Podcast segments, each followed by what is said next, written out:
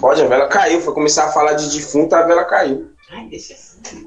Salve família! Então é nesse clima aí, ó, que nós começamos mais um episódio do Nós Tá Vivo Podcast. Para quem não tá ligado, esse é um projeto é, idealizado por mim, Matheus, MCTH13, e com apoio da Secretaria Municipal de Cultura, CIEDES, Programa Jovem Monitor Cultural, do qual faço parte.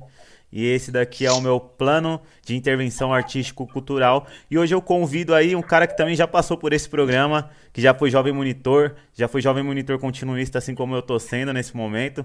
Já fez esse mesmo projeto aqui, acredito eu, só que com a linguagem diferente. E hoje segue aí sua trajetória no meio artístico, no meio cultural, fazendo articulações territoriais aí pela região de Parelheiros. Ele que é cria da Zona Leste de São Paulo, Hoje reside aí no bairro do Colônia, ali próximo ao Santa Terezinha. E eu chamo agora aqui para falar com vocês Mastor nas hotéis, mano. Salve, Mastor. Ó, oh, firmeza, Matheus. Tranquilidade, meu mano. Obrigado pelo convite. Boa pra geral. Boa, boa, mano. Mano, de cara, eu já queria aí tirar uma dúvida, mano. Que eu tenho de mó cota, tá ligado? É, desde que eu te conheci aí como Jovem Monitor, que é da onde surgiu esse nome, mano. Mastor nas hotéis, tá ligado? Tô ligado que o Mastor é.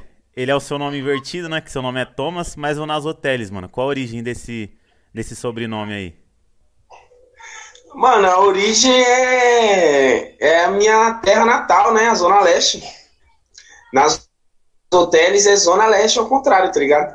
É uma forma de eu não esquecer minha raiz. Eu sou muito apegado à minha quebrada, mano. Não é, um, não é uma questão de pagar de quebrada, que ah, sou da Zona Leste, não, mano. É porque, tipo, nós lá da ZL tem a Zona Leste como um país, assim como a galera aqui da Sul, né, mano? Tem muito a Zona Sul como um outro mundão, principalmente Capela do Socorro pra cá, né? E, e lá na, na ZL a gente também. Tanto que a questão populacional lá é, é de igual, né, mano? Você encontra países aí que não tem a população que a Zona Leste tem.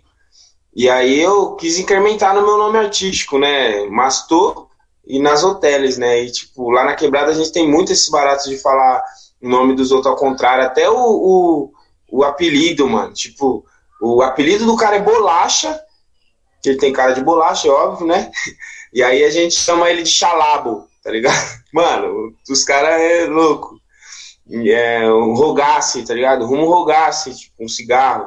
O pessoal muda tudo as palavras lá. E, e, não tem regra, tá ligado? Tipo, mastor é bem regradinho. Tomás, mastor, se você ficar repetindo mastor, mastor, mastor, mastor, você vai falar Thomas naturalmente. Mas, tipo, quando a gente ia zoar um cara de. Sei lá, o cara, assim, às vezes era meio burrinho, né? Entre aspas, assim, a grosso modo falando, a gente falava, e mentoju, né? Que é jumento tá ligado? Zoava o cara, tipo, todo respeito ao jumento, que é um animal inteligentíssimo, né, mano? Mas é, é isso. Nas hotéis vem da Zona Leste já vem com tudo isso aí de informação. Caralho, que brisa, mano. Porque, sinceramente, mano, sempre fiquei me questionando da onde surgiu esse bagulho, tá ligado? Eu nunca imaginei que fosse a partir disso, mano, da Zona Leste ao contrário. Tanto que na sua apresentação eu te dei, eu dei um salve, né? Eu falei que você é cria da Zona Leste. E falando nisso, mano, de que lugar da ZL você é, mano? Eu sou guaianazense, mano. Eu sou do Jardim Lajeado ali na verdade, sou do Jardim Chester, né? Porque Guaianás é dividido em dois, duas partes, assim como Parelheiros. Parelheiros é dividido entre Parelheiros e Marcilac, né? Guaianás é dividido entre Guaianás e Lajeado. E aí eu nasci lá no fundão, no Jardim Chester, numa região muito perigosa de São Paulo, assim, com altos índices de violência. Ele é muito. É, é divisa com Ferraz de Vasconcelos, que já é uma outra cidade. E nasci ali, na Vila Holanda 1, e cresci já em Guaianás, na parte de Guaianás mesmo, e mais um pouco, dos 10 anos para frente, eu fui para Itaquera, e com a divisa de Cidade Tiradentes. o bairro de Cidade Tiradentes, há 30 anos atrás, não era Cidade Tiradentes, era Guaianazes. Ele foi batizado como Cidade Tiradentes há pouco tempo, porque ele se tornou uma, uma cidade dormitório, né, com a construção das Coabs, né, inclusive a Cidade Tiradentes é a maior Coab da América Latina, e, e hoje é Tiradentes, mas antigamente era Guaianazes. Ou seja, eu ainda moro em Guaianás, porque minha mãe está lá na Tiradentes, ou seja, ela está dentro de Guaianás, só que mais próximo de Itaquera, e o meu, minha família paterna está lá na, na, no Jardim Chester ainda, inclusive um salve aí pro Jardim Chester, Malvina, Robru, tá ligado? Todas as quebradas lá, Rosana, que é tudo minhas quebradas lá. Principalmente para a escola estadual Balbina, Neto Veloso, onde eu fiz minha infância. Adoro lá. Ô, mano, mal brisa esse bagulho aí de Ferraz de Vasconcelos. Isso que você disse, mano. Eu lembro que teve uma mão que tava no Mato Grosso do Sul, tá ligado? E aí tinha uns mano que era de Osasco, ali de São Paulo também, tava estudando lá também. E aí os caras falando de Ferraz, que era mó perigoso e, tipo, nunca tinha pisado lá, não fazia ideia, tá ligado? Você falando agora, dá pra perceber que é meio que uma referência, né, mano? Mesmo que seja negativa, assim, né, do território. Agora, outro ponto aí que você falou, mano, que eu acho que é interessante, tá ligado? Você citou aí todas essas quebradas da Zona Leste, falou da cidade de Tiradentes. Lá a gente sabe que é o. Aqui em São Paulo, lá é um dos berços do funk, né? Eu queria saber como todos esses bairros influenciou você a se tornar o que você é hoje, porque hoje, querendo ou não, você conversa com. dialoga com várias linguagens, né? Dentro da cultura. Sim. Você faz poema, você é rapper, você também já teve uma passagem no funk, né? Pelo que a gente já conversou outras vezes. Queria entender como todos esse, esses territórios acabaram influenciando nisso que você veio a se tornar enquanto artista, produtor, articulador cultural. Ah, mano, o território influencia, influencia através da própria violência, cara. Porque, como você falou, Ferraz Vasconcelos é muito violento também. É, inclusive, é, lá na, na, quebrada onde eu nasci, tem uma ponte, uma ponte, e aí, tipo, do outro lado da ponte é Ferraz. Aqui é Guanás, do outro lado da ponte é Ferraz. E nesse riozinho, por onde passa essa ponte, eu cansei de ver defunto ali, mano, baleado, na minha infância. Então, tipo, um cara que nem eu, de 30 anos, que tem uma infância traumatizada de ver vários defuntos, de ver assassinato, eu mesmo tive experiências de pessoas, de, tipo, de eh, assassino colar do meu lado assim e falar assim, isso aqui, menor, isso aqui. Me afastar, tá, tá, tá, tá, sentar o dedo no, no, cara do meu lado, assim, tipo. Aí eu, porra, pede, pede, pelo menos ele pediu licença para matar, né? Tipo, eu era uma criança. Então, a, a, violência já inspira a gente, porque a gente já cresce ouvindo aquele rap da década de 90, dos anos 2000, que, que fala muito para a galera parar de se matar, parar de, de ir preso, é, tá ligado? E foi influenciando nessa questão, da, dessa visão, dessa minha linha de, de pensamento, né? Que, que o próprio rap, o funk tem em si, principalmente o da antiga. E aí, claro, né, todo aquela, é, aquele advento do, da, da, da maior facção criminosa no Brasil, que pôs uma certa disciplina na rua e acabou essa, essa parada de, de morte daqui, morte dali, e a gente começou a ser influenciado pela ostentação e pela putaria. Mas não deixando de, na matriz, ser influenciado pelos toques de tambores africanos, que é o funk, que é o samba, que é o, o próprio rap também, né, que tem essa batida do boom bap mais pesada, mas que lembre que encaixa um tambor da hora. Então a, Zona Leste, ela, ela me, a minhas quebradas me influenciou principalmente na violência, na, na no ritmo da quebrada, que é a milhão, é a milhão demais a quebrada. Ninguém atravessa a rua andando, lá atravessa tudo correndo a rua, tá ligado? É muita milhão, muita informação, população, então tudo lá é muito. Se tem pobreza, é muito.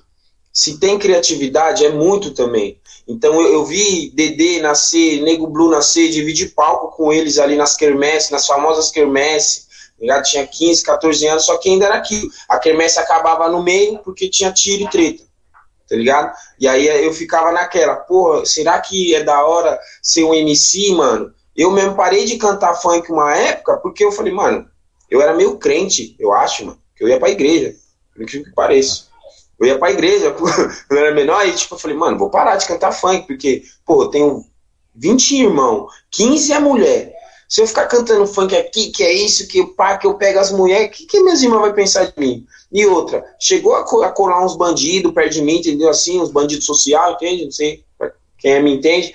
Fala assim, ô oh, Thomas, canta uns funk falando de nós e pá, que nós patrocina. Aí eu fiquei, porra, mano, vou cantar uns funk falando pai, vou terminar que nem uns MC que morrem no palco aí, entendeu? Tipo, é, é, era isso que influenciava. E como você disse, a Zona Leste é um dos berços do funk, tem essa potência, né? Com, eu vi lá Belete Oreia, Pequeno e Menor, é, é, Samuque Nego, Jorge Reinaldo, muita gente muito da, da antiga lá na, na Zona Leste que hoje nem, nem expressão. O próprio Black Dib e o G3, que era padrinho nosso lá, tudo que era relação a funk era os caras que fazia, bonde da Juju, entendeu? Só que aquilo meio que não me pegava como pessoa, tá ligado? Me influenciava num certo tipo de como não ser, tá ligado? Não me influenciava mais no tipo de como ser, tanto que eu não tô, tô aqui, ó. Tô tranquilão, mais pegado na poesia, porque também veio o movimento do sarau pesado e me influenciou muito e aí eu deixei um pouco de lado. Mas se for falar mesmo de influência, das quebradas no geral, não só lá da Tiradentes, por ser o maior, o bairro mais negro de São Paulo, junto com Parelheiros, muito louco isso. Eu tô, em, eu tô em casa ainda, né? Junto com Parelheiros, Tiradentes é o maior bairro preto. Mano, você anda na Tiradentes, parece que você tá no Bronx, mano.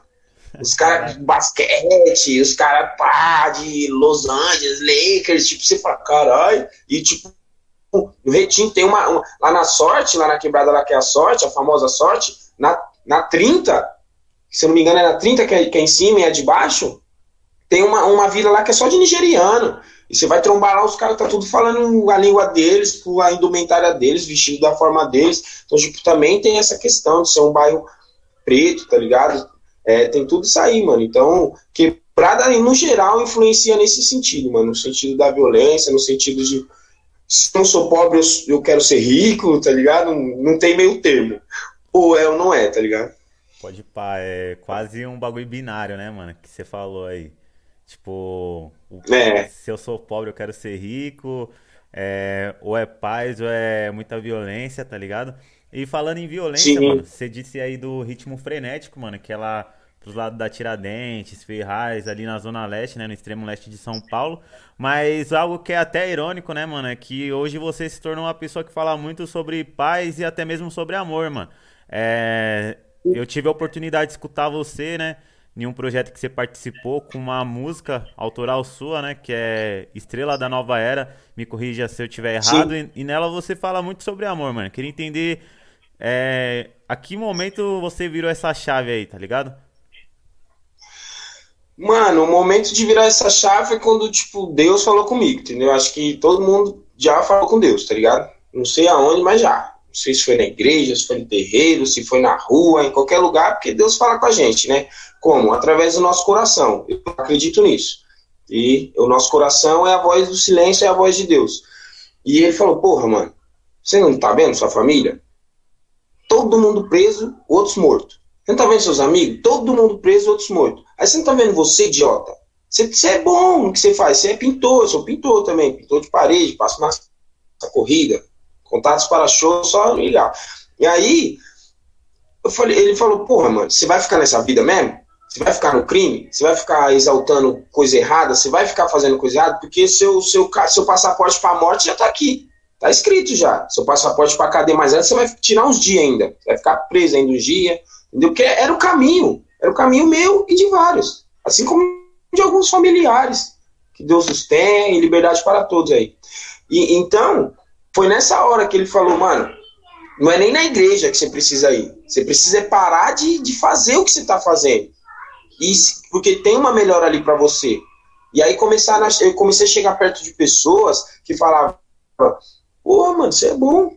Tipo, porque um jovem periférico, brasileiro, sem pai, tipo, não tem aquela ideia de, de alguém chegar e falar, mano, você é da hora, calma, não precisa ir aí, calma, você tá errado, não, vai por aqui, que aqui você pode estar certo. Aí comecei a encostar perto da pintura, perto de profissionais que falavam, não, você é um bom pintor, e pintor ganha dinheiro, e para resolver minha vida era o dinheiro. Então, tipo, ah, vou, vou pintar. Aí comecei a colar nos saraus, e eu tenho uma métrica até e tal, né, mas a leitura é pouca. Aí comecei a ler mais, aí foi melhorando a minha escrita. Eu sempre gostei de escrever, principalmente cartinha para as namoradinhas de escola, quando tinha 12 anos. Eu nunca tive coragem de chegar numa mina, mas eu escrevi um texto. Nada a ver, mas escrevia. Aí eu falei, pô, escreva alguma coisa. Aí comecei a escrever, a pessoa falou, nossa, você é bom, você é poeta. Eu falei, pô, de poeta, bagulho de viado. Com todo respeito, né? Eu falei, bagulho de poeta, tio, sou, sou boqueiro, cara. Os caras, não, Thomas, poeta é isso e isso. E outra, vi, viado não é assim também. Aí já veio a questão também do pessoal me instruir, me instruir no sentido de, tipo, essa é minha filha, tá, gente? Me instruir no sentido de, pô, mas não é por aí, machismo, homofobia, racismo, você é preto, tá ligado? Eu, no, minha vanguarda de, de 15 anos, eu achava que cota era um bagulho de, de, de chorão. Não, até eu entender o racismo estrutural, eu, hoje cota é, pra mim, devia ser 50 no, 58% no mínimo de cota para nós. E aí fui, fui virando essa chave através dessa mensagem divina, né? Porque eu também sou muito ligado a meus sentimentos, a minha espiritualidade, a minha família é tem esse toque, né? Tem esse pé. Uh, eu ia até falar um termo zoado que é esse pé no terreiro, né? Tipo, minha avó é taróloga, tipo, curte os baratos de, de magia, e minha família também curte. Aí eu comecei a escutar mais esse lado meu e, e as pessoas foram falando: você é bom, olha o que você tá fazendo, você é bom. Eu falei: já que sou bom, então vou, então vou, vou investir nisso, que é para mim. Mas até hoje eu sinto os resquícios, porque eu lembro de uma época na quebrada que os caras falavam, Thomas, lê pra quê? Os caras ficavam, pra que que você lê, mano? Pra que que eu indo pra sarau e começando a comer livro? Pra que que você lê, cachorro? Eu falei, o que eu quero. Ele, mano, você não corta mais o cabelo, você tá ficando louco. Não sei o quê. Eu falei, que louco o quê, pai? O bandido burro morre no final do filme. Aí os caras já ficavam, puta, ah, você gosta de conversar bem, não sei o quê. Eu falei, ah, então tá bom. Então, firmão, o tempo passou, eu tô vivo, tô, tenho minha família, vou ter meu terceiro filho, graças a Deus. E os que, muitos que me falaram isso, mano, com todo respeito, estão mortos e estão presos, mano. Foda é isso. Que eu, tipo, tive a prova. Aí depois ainda fui jogar os búzios no terreiro, a, a Santa ainda falou, falou, é isso mesmo, Thomas. Se você não tivesse mudado de vida, você já tava na pior. Aí eu falei, caralho, Deus abençoa. E aí eu fui e comecei a investir mais nisso. E, e aí esse som que você falou, Estrela da Nova Era, vai muito ao encontro da minha, dessa minha visão cosmológica de, de ver essa nova era chegando, esse novo ar, né, esses novos tempos, né, o fim da, de tanta injustiça no mundo, o advento de, de novas tecnologias, não só tecnologias materiais, mas tecnologias mentais, emocionais, para o ser humano usar aí no dia a dia, tá ligado? É, foi, foi nesse momento. Acho que todo mundo tem esse momento em que Deus fala com ele, consigo, Deus, a Mãe Terra também, fala com, com a pessoa e a pessoa decide. Se ela não decidir, ela vai. Se ela não decidir bem, ela vai se ferrar, entendeu? Tipo, acho que é, é por aí. me, me, me, me falaram para escolher e eu escolhi. E aí eu acho que fiz uma boa escolha. Tô feliz hoje. É um bagulho muito louco isso que você disse, né, mano? Porque realmente parece que tem momentos que é um trabalho que a gente tem nosso com a gente mesmo, né, mano? Tá ligado? Tem situações que é a famosa boqueta, não tem pra onde correr, mano. É, a gente tem que tomar uma Sim. decisão ali e a gente tem que arcar também, né, mano, com o peso dessa. a consequência, né, mano, daquilo que a gente decide. E o que eu achei interessante, mano, nisso que você falou, é observar também como todos esses movimentos culturais, né, mano, que é o sarau, a poesia, até a própria pintura, tá ligado? Foram também trazendo para você essa visão dessa nova era, né, mano? Porque querendo ou não, você falou que você já era um cara ali que as influências que tinham ao redor, tá ligado? Estavam conspirando para que você seguisse esse meio aí que era o crime, tá ligado? E aí você vê a, a partir do sarau você tem essa vontade, né, de ler, essa ambição, mano, de consumir mais livro, tá ligado? De começar a escrever, mano, de ver na pintura ali um objeto para você tirar uma renda, mano. E é, é muito louco, né, ver essa transformação, mano. Eu queria também entender como foi que você chegou, conheceu esse movimento que é o sarau, tá ligado? Porque dá para perceber que a partir dele, mano, muita coisa na sua vida também foi mudando, tá ligado? Muita, muito. Eu conheci o Sarau em 2012, lá na quebrada, no, no Luau. O que, que era esse Luau? Era o Luau dos Loucos. Por que o Luau dos Loucos? Na minha quebrada, é, a minha quebrada lá é, chama Coab 13, que lá são dezenas, centenas de Coabs, né? Coab Juscelino, José Bonifácio, Coab Prestes Maia, Coab 1, 2, 3. Aí, a nossa Coab é, chama Coab Fazenda do Carmo porque é, é numa região lá da família Carmo, que, que tem várias fazendas, que tem o Parque do Carmo, né? Tem é aquela região ali. E, e aí, essa Coab era feita, como toda Coab, todo o conjunto habitacional é feita de conglomerados de vários prédios e várias pessoas de várias quebradas, mano. Então, tipo, no, na minha quebrada, eram uns 30 condomínios. Cada condomínio tinha umas 200 famílias, mano. E, tipo, cada condomínio era de uma quebrada. Um condomínio era a galera de São Miguel Paulista, outro condomínio era a galera do Itaim, outro condomínio era a galera de Guaianás, outro uma galera lá da Vila Prudente, da Vila Ema, várias quebradas da Zona Leste se juntando dentro de uma pequenininha quebrada. Eu já era de Guaianás invasor, porque eu não, eu não fiz, eu não participei de, de conjunto habitacional, de luta por moradia, eu cheguei metendo o pé na porta no Abilame com a minha família, invadindo. Tá ligado? É, invadimos o bagulho e ficamos 17 anos. Esse dia que despejaram meu povo lá, mó raiva, não vai pegar quem foi. Fizeram uma tretinha lá, conseguiram tirar minha mãe lá do AP lá que ela invadiu, que já era para ela ter ganhado por uso capião, porque ela precisava. Hoje ela tá num, cubículo lá, mas não vai correr atrás. E aí nós batizamos essa quebrada de Coab 13, mano. Porque só tinha louco, realmente só tinha. Era uma quebrada que tinha muito louco mesmo. Então os caras que falavam, cara, que porra porra é essa que esse maluco faz, que esse maluco pensa. Hoje tá saudável pra caramba, uma quebrada muito saudável hoje, bonita até, só que é Zona Leste, né? Não tem ar, não tem árvore, praticamente, né? Então ainda tem seus, seus contras. E aí, mano, é, nessa Coab 13, a gente se encontrava num banquinho, que era um banquinho assim, na, em frente a uma pracinha, no, em frente do meu prédio, que chamava é, Banco dos Famosos, mano. A gente batizou esse banco de Banco dos Famosos, porque a gente sentava ali, ficava todo mundo na janela de vários condomínios olhando nós fumar ganja lá. Só que não contente da gente fumar ganja, a gente levava um violão, um triângulo e um, e um chocalho, ficava lá tocando uns forrozinhos, ó, seu Valência daqui para lá, daqui pra lá. E aí, mano, aquele banco ficou pequeno. Toda terça nós se encontrava ali, e aí, quando via, tinha 50 pessoas no banco. O banco só cabia 10, ou seja, as outras pessoas ficavam em pé na rua.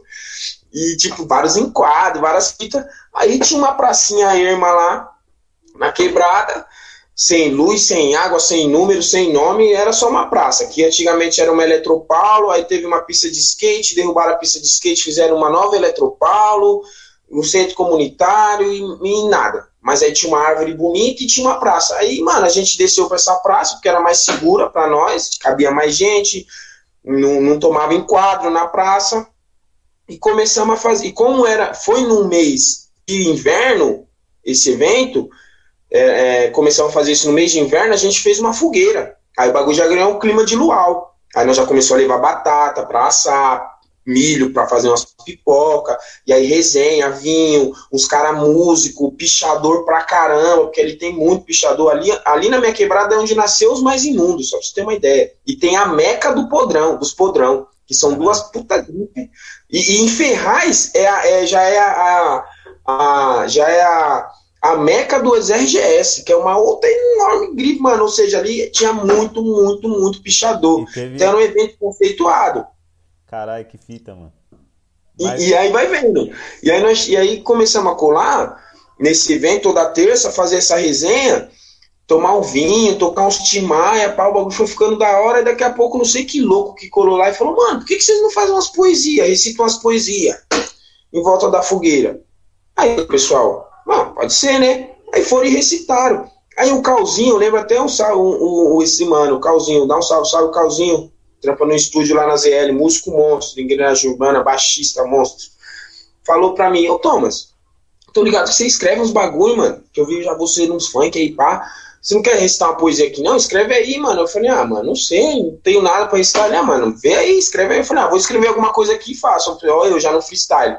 Já escrevi, e não foi um freestyle de, de flow, tipo, de falar o que tava na mente. Não, foi um freestyle de escrever, depois dar uma analisadinha e falar, ah, vou recitar.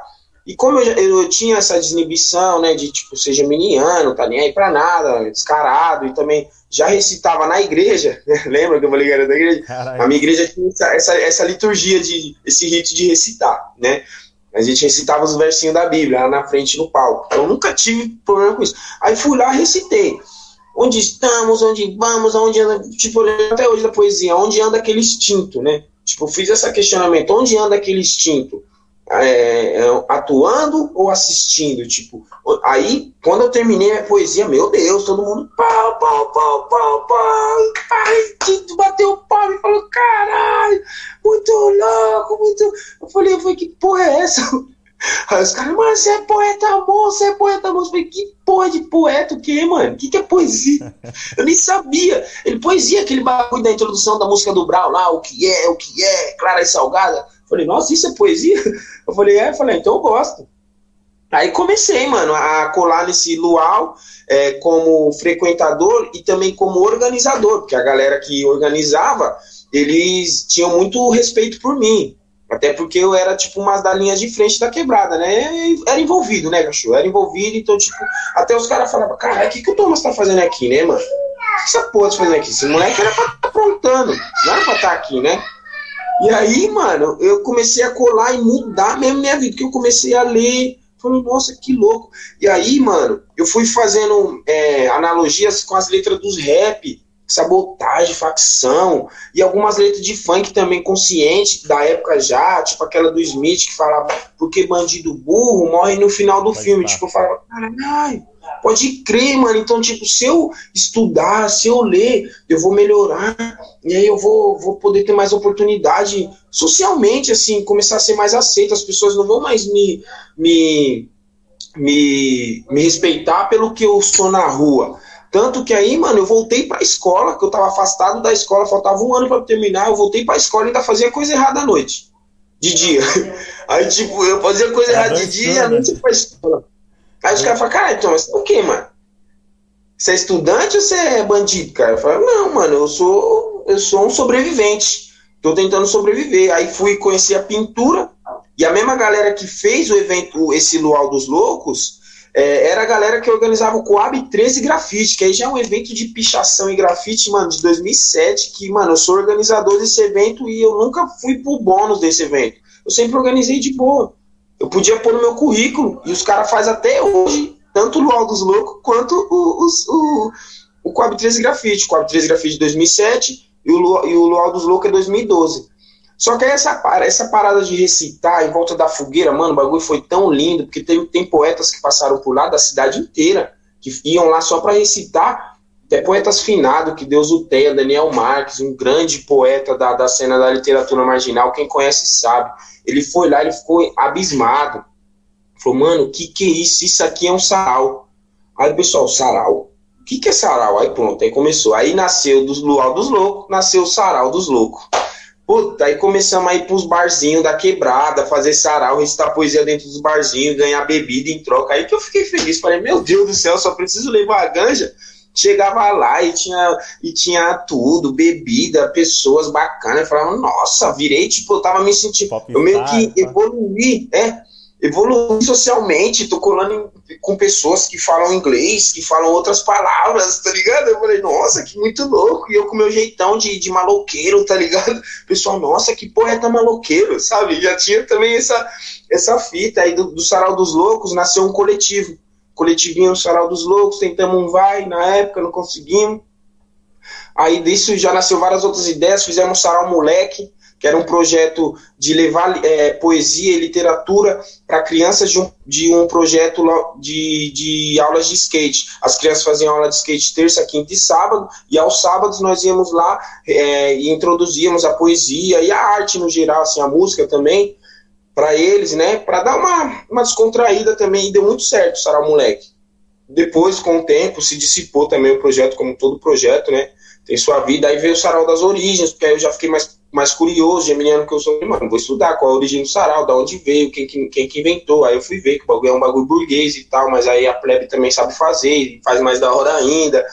Aí nasceu o sarau sujo, eu falei, tá porra. Aí hoje todo mundo quer um sarau para chamar de seu.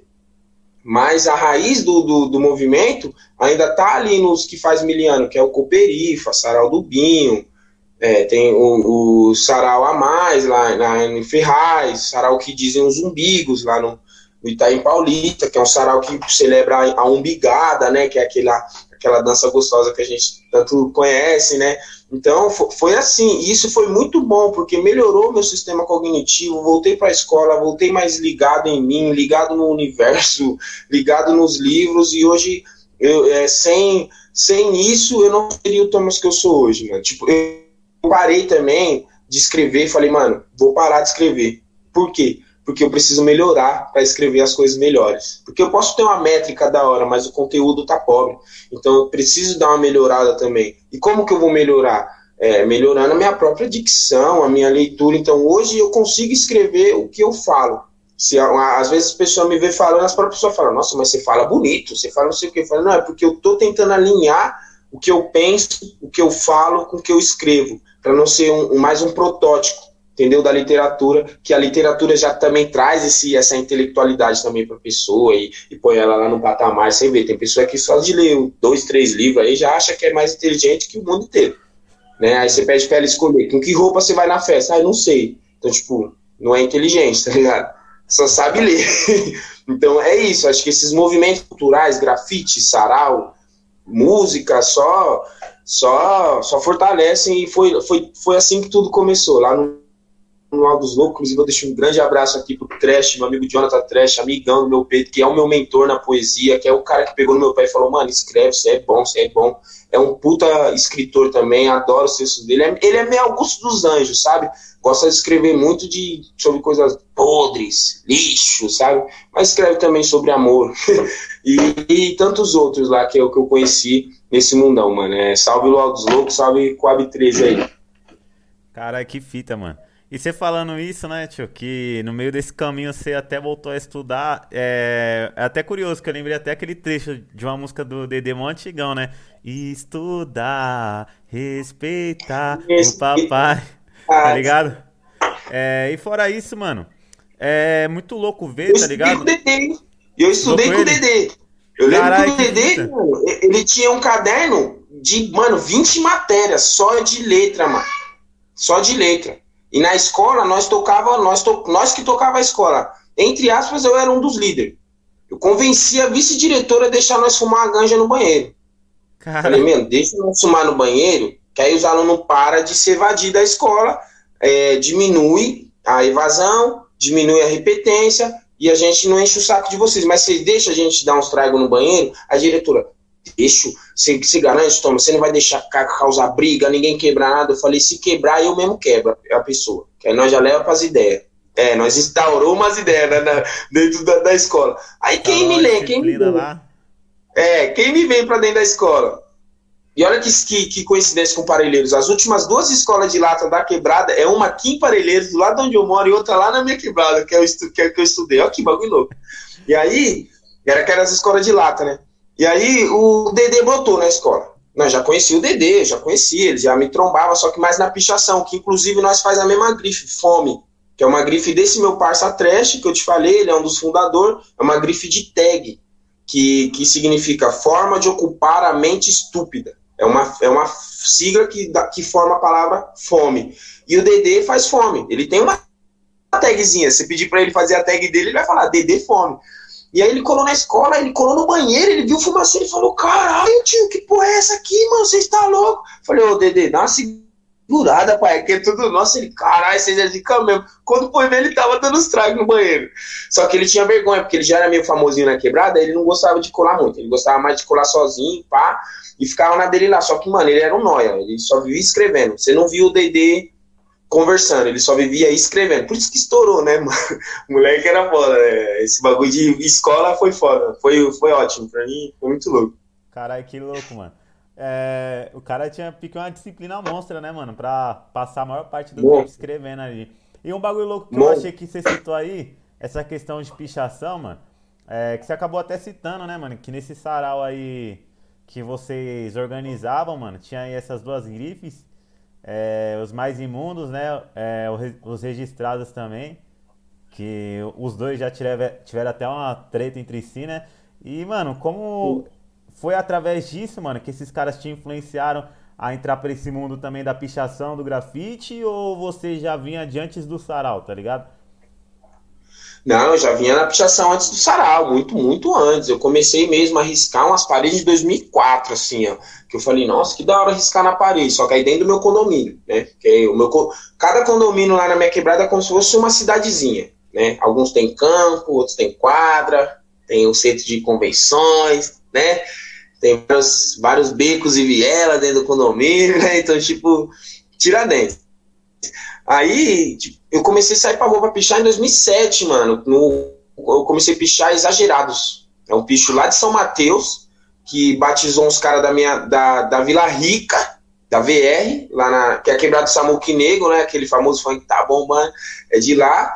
E aí, quando o mano foi morar pra quebrada, ele levou bichos exagerados, né? E a grife dele era os, os podrões. E os podrões eram incorporados com os mais imundos. Aí eu vou explicar por quê. Os mais imundos, há muito antigamente, na época que a pichação era muita treta, ele era até rival do, do, dos, dos podrões, os mais imundos. Os, mais, os podrões já é uma a grife lá do, da, da, da Coab 1. Lá da quebrada do Rincon, Sapiência, Coab 1 ali. Ele é muito antigo também, só que aí teve os RGS, foi ficando muito grande, e aí teve uma treta entre o, o, o Pulga, o, o Preto, minto, o Preto do AKDS, que era o bicho Aniquiladores. E a minha quebrada, como tinha muitos caras loucos de várias quebradas, tinha muito pichador da antiga, parceiro. Na minha quebrada tem Pinguim do 8 Batalhão, salve Pinguim. Tico dos Patetas, salve Tico. Mano, o Tico, então, ele, ele era fanático pelos mais imundos. Se você falasse. Porque eu sou da, eu comecei a pichar na época da paz. Que a pichação tava ganhando uma paz, acabou a treta. E não foi porque os pichadores quis, foi porque o comando falou, o PCC falou. Se, se ficar se matando, nós vai matar todo mundo. Aí, né? Aí acabou, né? Não vamos, não vamos aqui pôr panos quentes na realidade brasileira e paulistana, porque essa é a verdade. Aí os caras falaram: vamos parar de se matar, não importa se é por causa de picho, se é por causa de mulher, se é por causa de treta, é, caguetagem, não, tem que ter agora aval. Aí os pichadores também aderiram essa ideia e começou a parar de se matar, né? Aí veio a paz. Só que o Tico tinha, res, era, era, tinha remorso, remorso não, Era ressentido com essa, com essa fita, porque o, o, preto era parceiro dele. E quem matou o preto foi um cara do RGS. Então é isso que deu essa treta fodida. Tá ligado? Que aí os RGS contra os mais imundos e pá.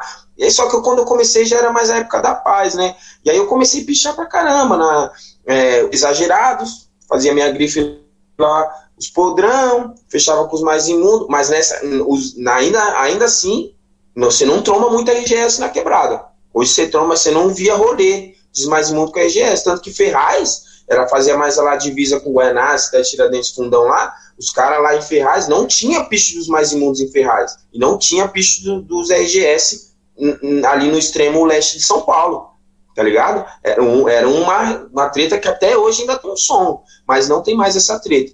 E aí comecei a pichar ali para 2007, aí comecei a ajudar os caras no Coab 13 Grafite, aí fui, fui vendo que a pichação era muito lenta para mim, sabe? Pichar, fazer o meu picho era muito lento, demorava muito. Aí comecei a fazer tag, que era só minha assinatura, só que ainda de lata, de rolinho, tinta, e comecei a regaçar, mano.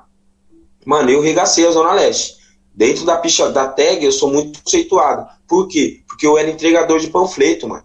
Eu, entregava, eu entreguei panfleto na rua uns 5 anos da minha vida. Então eu ficava entregando panfleto do Extra, do Barateiro, do Compre Bem, sabe? Do dia. Entregava na cidade inteira, mas muito mais na Zona Leste.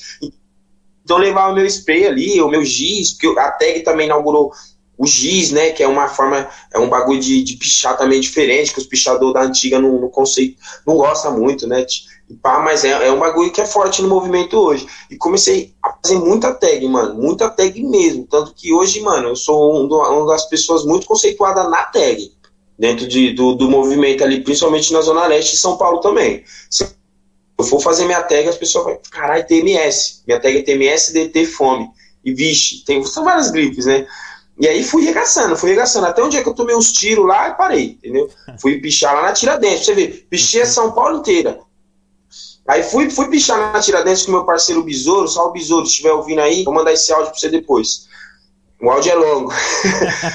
fui, fui, fui pichar com o Besouro na quebrada, mano. Na quebrada, na Tiradentes, que também já era meio assim. A gente sempre falou, mano, pichar na Tiradentes é foda, é meio moiado. Aí os caras achou que nós ia roubar a casa dele lá, sei lá, o mano ficou em choque lá de nós, pensou que nós ia invadir a goma lá, saiu, a milhão, aí nós saiu correndo, o cara mandou uns pipocos pra cima, já catou dois no besouro, entendeu? Um na, no cotovelo, um na coxa. Melhora os besouros pra sempre, tá ligado? O, infelizmente o braço dele perdeu um pouco do movimento, porque explodiu a rótula do, do cotovelo dele, né? E o da coxa varou. E eu, mano, apavorado, não sabendo o que fazer, em vez de estancar o sangue da coxa, e estancar o da, do, do cotovelo, eu fiquei carregando ele no braço, tentando parar a lotação lá na avenida da, da Hagebischoff, lá, que liga Guaianazes e Tiradentes. Falei, mano, vai, vai, leva nós pro hospital. E nenhum motorista queria, não, você está aprontando, a polícia vai pegar nós. Falei, mano, leva nós. Até que eu me joguei dentro da lotação com ele nas minhas costas, todo sangrando. Falei, mano, se você não levar nós, mano, você tá fudido, você vai entrar no BO. tipo, ameacei o cara. Aí ele, mano, já desligou tudo a luz e levou nós pro hospital. Chegou lá, nós é, levamos lá. Inclusive, eu tô tra trazendo verdades aqui, ó, se a família do Besouro ouvir, nós mentiu, falou que nós foi assaltado e reagiu ao assalto, porque nós era folgado, aí os assaltantes atirou em nós, tá ligado? Porque nós não quis assumir que era pichação, tá ligado? E aí, depois disso, eu parei, mano. Falei, mano, vou parar, porque senão eu vou ter que matar o cara lá que deu tiro em nós, e, eu, e Deus falou para mim que eu tenho que sair dessa vida. E também eu não quero mais sofrer, quebrar minha perna, zoar, porque ah, vários amigos meus, é, pichador, caiu em bueiro, caiu de prédio, um é paraplégico, outro quebrou a cravícula, sabe? Tipo, a, a pichação não presta, parceiro, não presta. Se, eu dou conselho pra todo mundo. Entrou, já sai, sai na semana que vem. Picha uma semana, um mês assim, depois para, parceiro. Porque o caminho é sem volta. É crime, mano. É crime e, tipo, deixa as pessoas muito bravas, tá ligado? E não tem nada a ver com grafite, mano. A gente fala do grafite, que é da hora, artes visuais, mano, mas vai, vai chamar um pichador de, de grafiteiro, você tá ofendendo o cara, às vezes, viu? Porque o pichador do grapicho, do trawap, do bombe, tá ligado? Ele não é grafiteiro, não, mano. O grafiteiro é o Gêmeos. E olha lá que o Gêmeos é pichador, mano. Você toma vários bombos Gêmeos na, na, no dente, tá ligado? E, e, foi isso. Esse é um puta movimento também que influenciou muito, mano. Muito mesmo a minha formação cultural na quebrada tá ligado? Eu voltei pra escola justamente para isso, mano, para mim ver se eu tava aprendendo certo, tá ligado? Porque dentro da pichação eu tive muito conselho. O Pinguim mesmo do oitavo batalhão, que ele só tem 30 e poucos anos de pichação. Antes eu nascer, já pichava. Ele é inspetor de escola. Caramba. Trabalha em escola. E ele falou, porra, Thomas, vocês estão fundando um movimento dentro da tag, da hora. E, tipo, eu ver um cara daquele de 30 anos de pichação falando que eu sou bom e que eu poderia ser um cara respeitado dentro da pichação, nossa, meu Deus do céu. Pensa o ego do neguinho, como é que fica melhor, né? Tipo assim, a autoestima do cara, que é rejeitado pela sociedade, rejeitado pela família, rejeitado pelos amigos ele tem dinheiro. Aí o cara vai e vem e fala, nossa, é da hora, você é monstro, tá ligado? A pichação também ajuda, ajudou na saúde mental de vários jovens e eu fui um desses, tá ligado? Mas aí é um bagulho muito louco, né, mano? Tipo, você vê esses conflitos que são, né, mano? Ao mesmo tempo que o bagulho influencia nessa saúde mental, né, mano? Nessa autoestima, também tem essa questão de não ser muito bem aceita pela sociedade, né, mano? E você acabar meio que se colocando em risco ali, né, mano? Eu não sei se pro mano que é, é pichador, aquilo também faz parte da adrenalina da aventura, se ele gosta de se expor aquilo, tá ligado? Ou sei lá, mano. Me diz você, tá ligado? Você que que já foi aí pichador e fez parte do movimento. Como que é, mano, essa fita, tá ligado? Mano, eu, eu não fui, eu ainda sou, tá ligado? Eu ainda sou pichador, mas não tô nativa, tá ligado? Eu acho que pichador é... não tem ex, tá ligado? Ainda é, porque se você, mano, deixar uma lata na minha mão e virar pra trás, eu picho seu portão, tá ligado? Você, você nem viu. Mas é. Eu acho mano, é muito do que a pichação ela está muito ligada ao protesto, né? Então, tipo, ela é, ela é ancestral. Você tem relatos de pichação na antiga Roma, antiga Grécia, até no antigo Egito. Todas as civilizações que foram expressivas de certa forma na, no mundo, em, em diferentes é, épocas, diferentes tempos, tem relatos de pichação, né? Os próprios hieroglifos, mano, alguns são pichações, tá ligado? Sei lá o pessoal falando, fora faraó, fora Ramsés, fora Gisele, tá ligado? Tipo, os caras também. É... Então, a pichação tá ligada muito mais. A pichação tá muito mais ligada a essa energia de, de, de, de gritar, mano.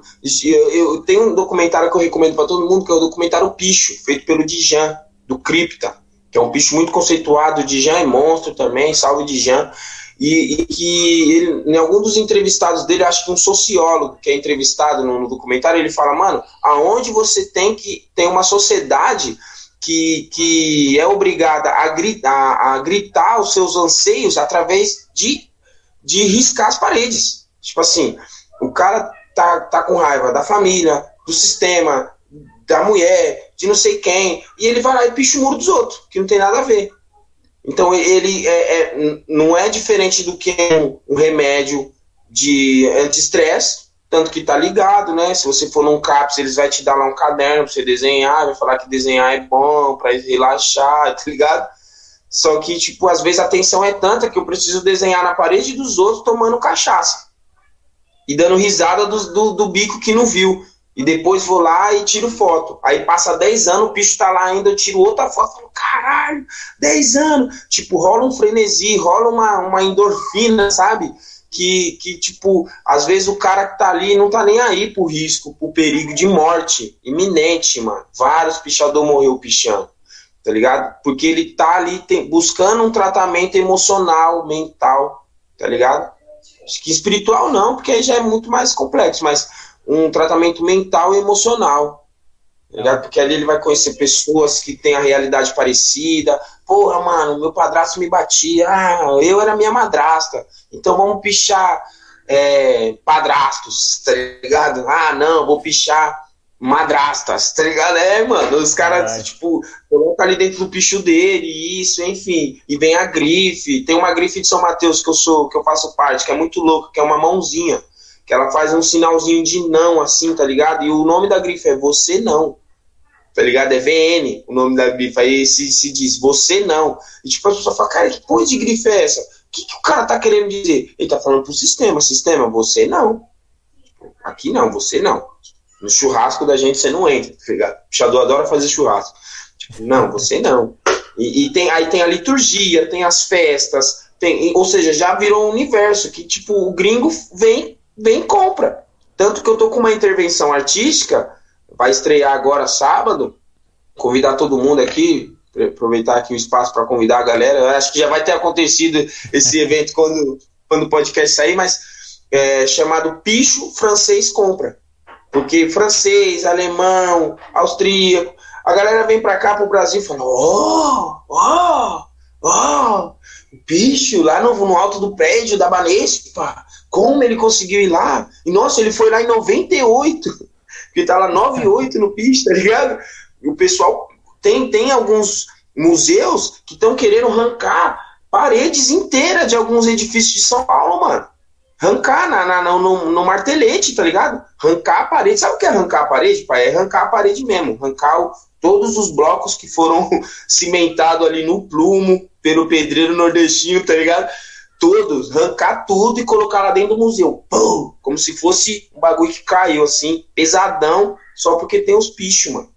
Tá ligado? É um bagulho muito louco, mano. É, mano, é foda, mano. É, pichação é meu, meu, mano, meu orgulho. Eu faço, tenho muito orgulho de ter feito parte disso. E se você perguntar por que, que eu pichei, porque eu era mais um desses jovens frustrados, cheio de neurose, e que quando eu tava pichando eu me sentia feliz entre amigos, bebia para esquecer a, os problemas e, e também tinha uma mão boa, fazia uns desenhos da hora e só, só foi, só foi, tá ligado? Mas não recomendo para ninguém.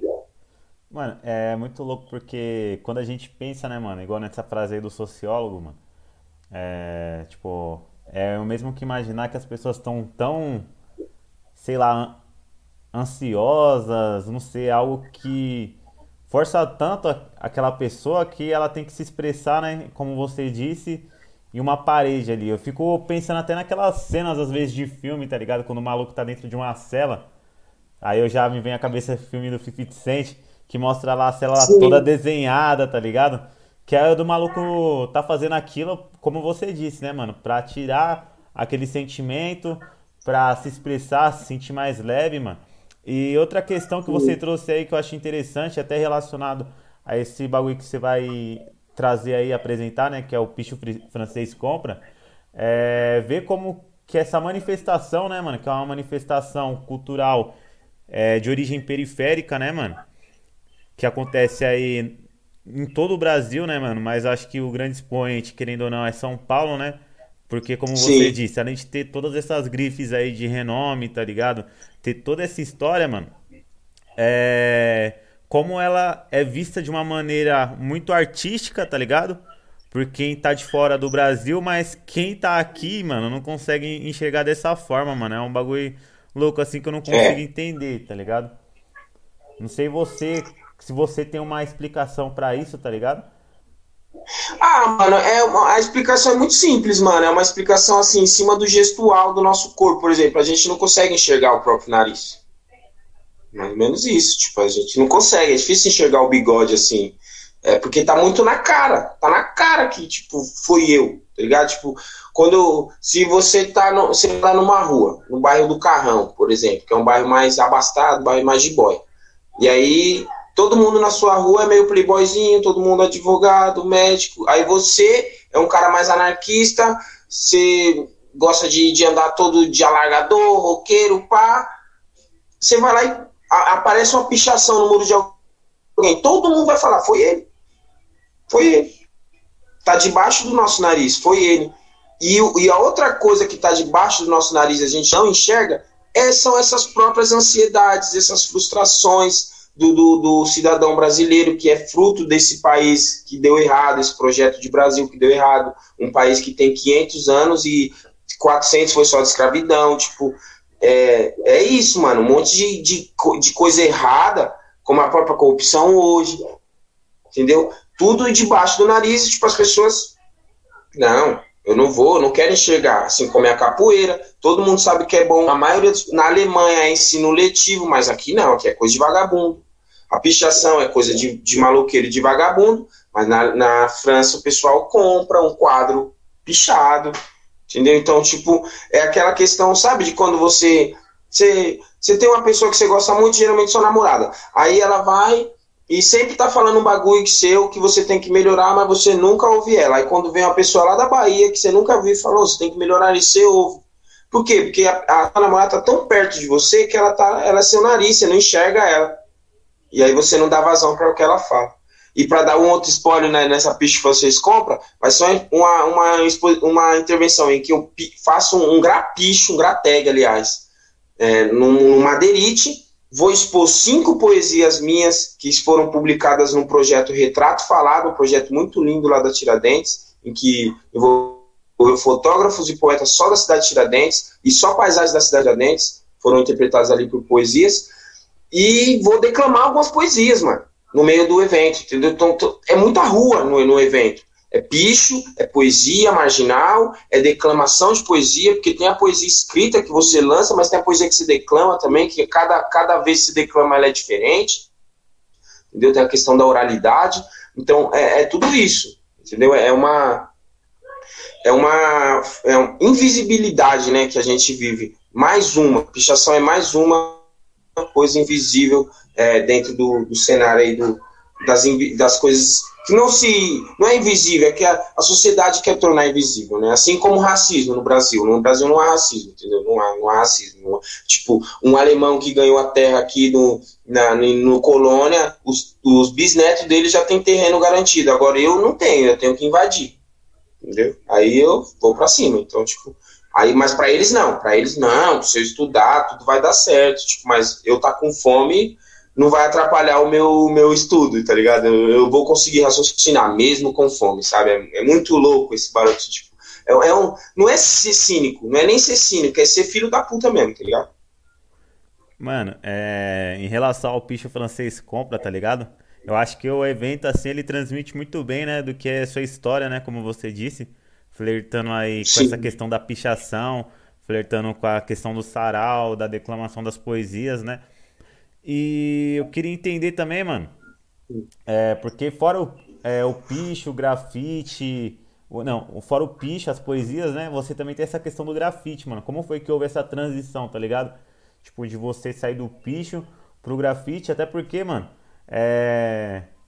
Teve até um, algo que aconteceu, mano, que foi um bagulho assim que foi meio que surpresa, né, mano? Eu já participei de um evento, né, que se organizou de grafite em uma escola cantando, mano. Eu nem sabia que você organizava, eu fui descobrir uma vez que nós trocou ideia, tá ligado? Que foi aquele grafitação ali no próprio Sim. Colônia, né? Então, mano, como foi que houve essa transição aí de você sair do, do pitch, mano, que era um movimento ali que você utilizava, como você mesmo disse, né? Por conta desses anseios, mano, pra meio que extravasar, tá ligado? Pra ir pro grafite, mano, que como você mesmo pontuou, mano, já é uma outra expressão, tá ligado? Sim, então. Foi, foi assim, foi muito natural e, e muito essencial. natural no sentido que é cor, né, mano?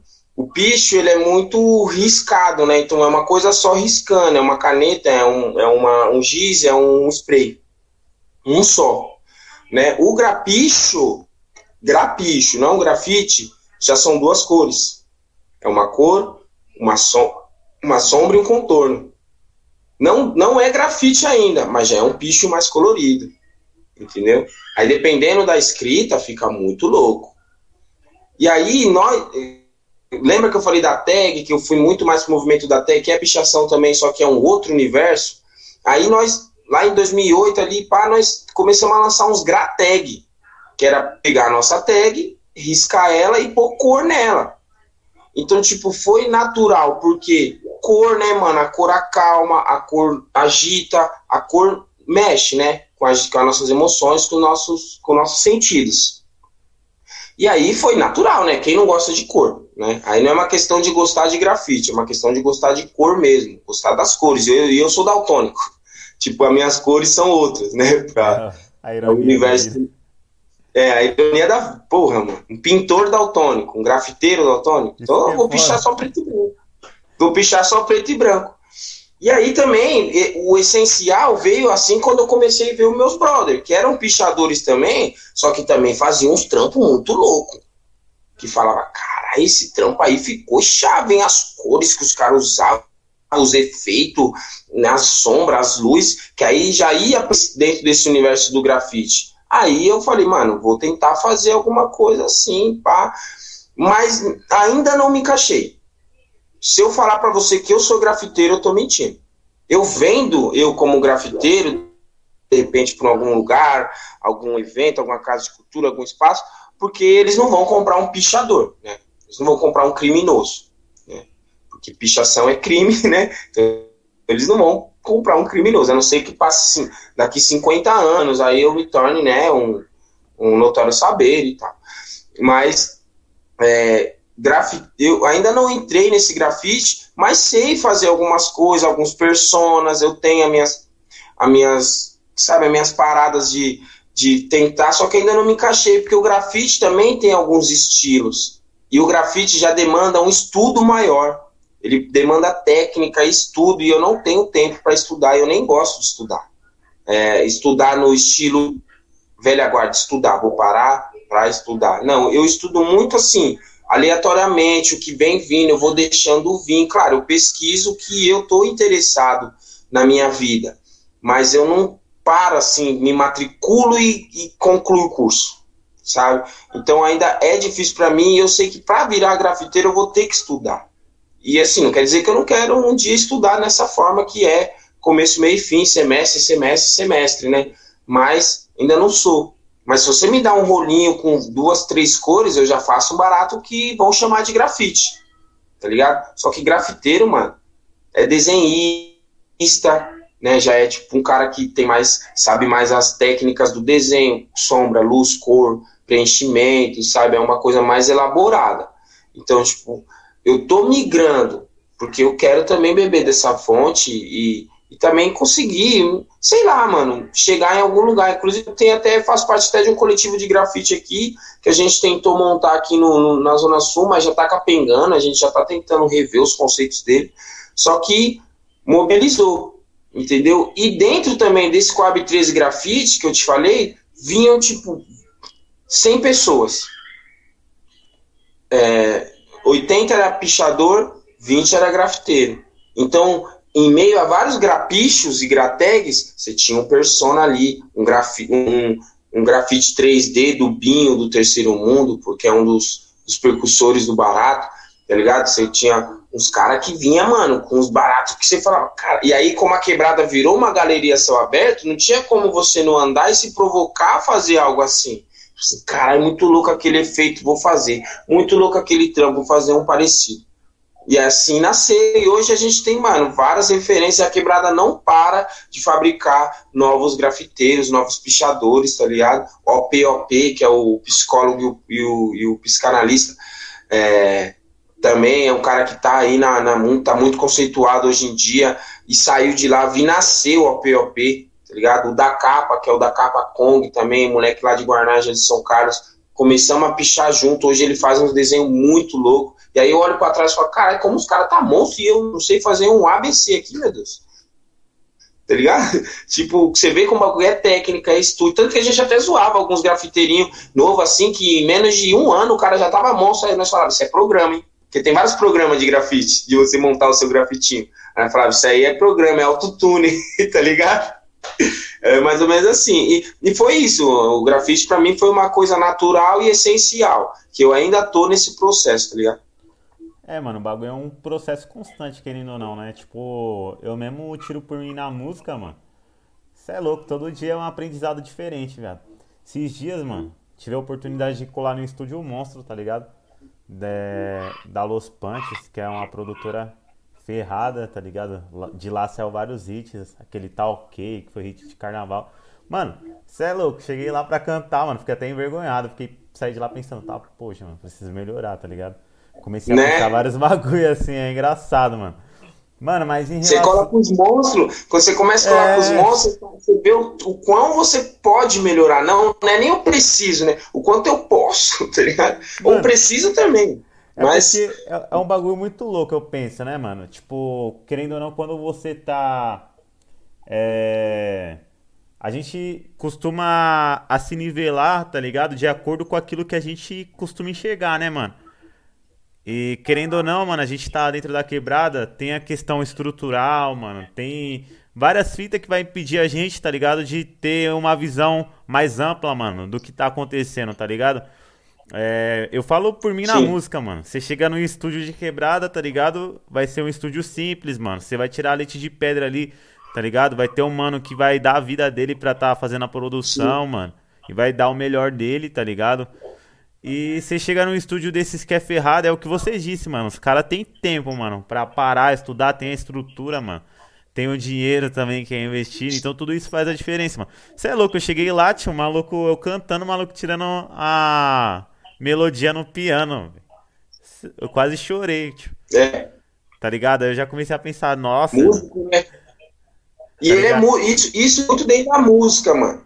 Eu, eu fiz guri, Projeto Guri, que é um projeto que ensina música para crianças. Eu fiz um pouquinho é, num CJ que eu participei e eu te peguei um ouvidinho de música. Hoje eu tenho ainda esse ouvido, fiz percussão, adoro tocar samba, tantã, os baratos.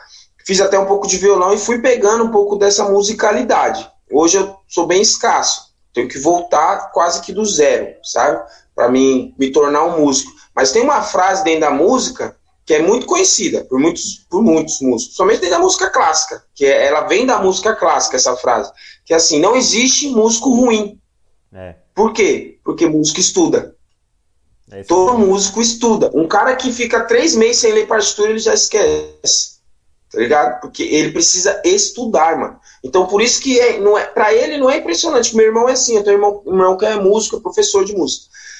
Mano, eu começava a declamar minhas poesias, cantar assim uns versos meu, mano, ele já tirava a melodia no violão clássico, parça. Você é louco, mano. Só hit. Aí eu falava, caralho, pra onde nós vai? Só que aí ele ficou meio. Teve uns problemas de saúde aí, bem louco, na própria cabeça até, foi uns problemas mental. E a gente parou. Mas e aí, a gente ia longe, mano, por causa dessa, dessa sabedoria da música, mano. Músico é, é foda, mano. O cara estuda, então ele, ele não precisa ser um gênio, ele não precisa ser nada, porque ele já vai ser bom. Porque quem estuda é bom, né, mano? Você se dedicou horas e dias, meses, anos da sua vida para uma coisa, é impossível, mano, você não, você não ficar bom.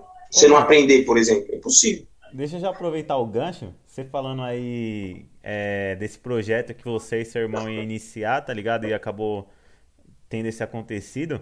Você pretende voltar, tá ligado? A fazer música, a.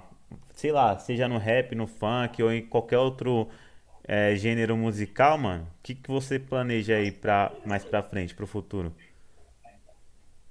Ah, eu tô aprontando, mano. Eu tô planejando aqui umas coisas. Eu tô um pouco parado porque, assim, eu tô num processo muito forte de paternidade, mano.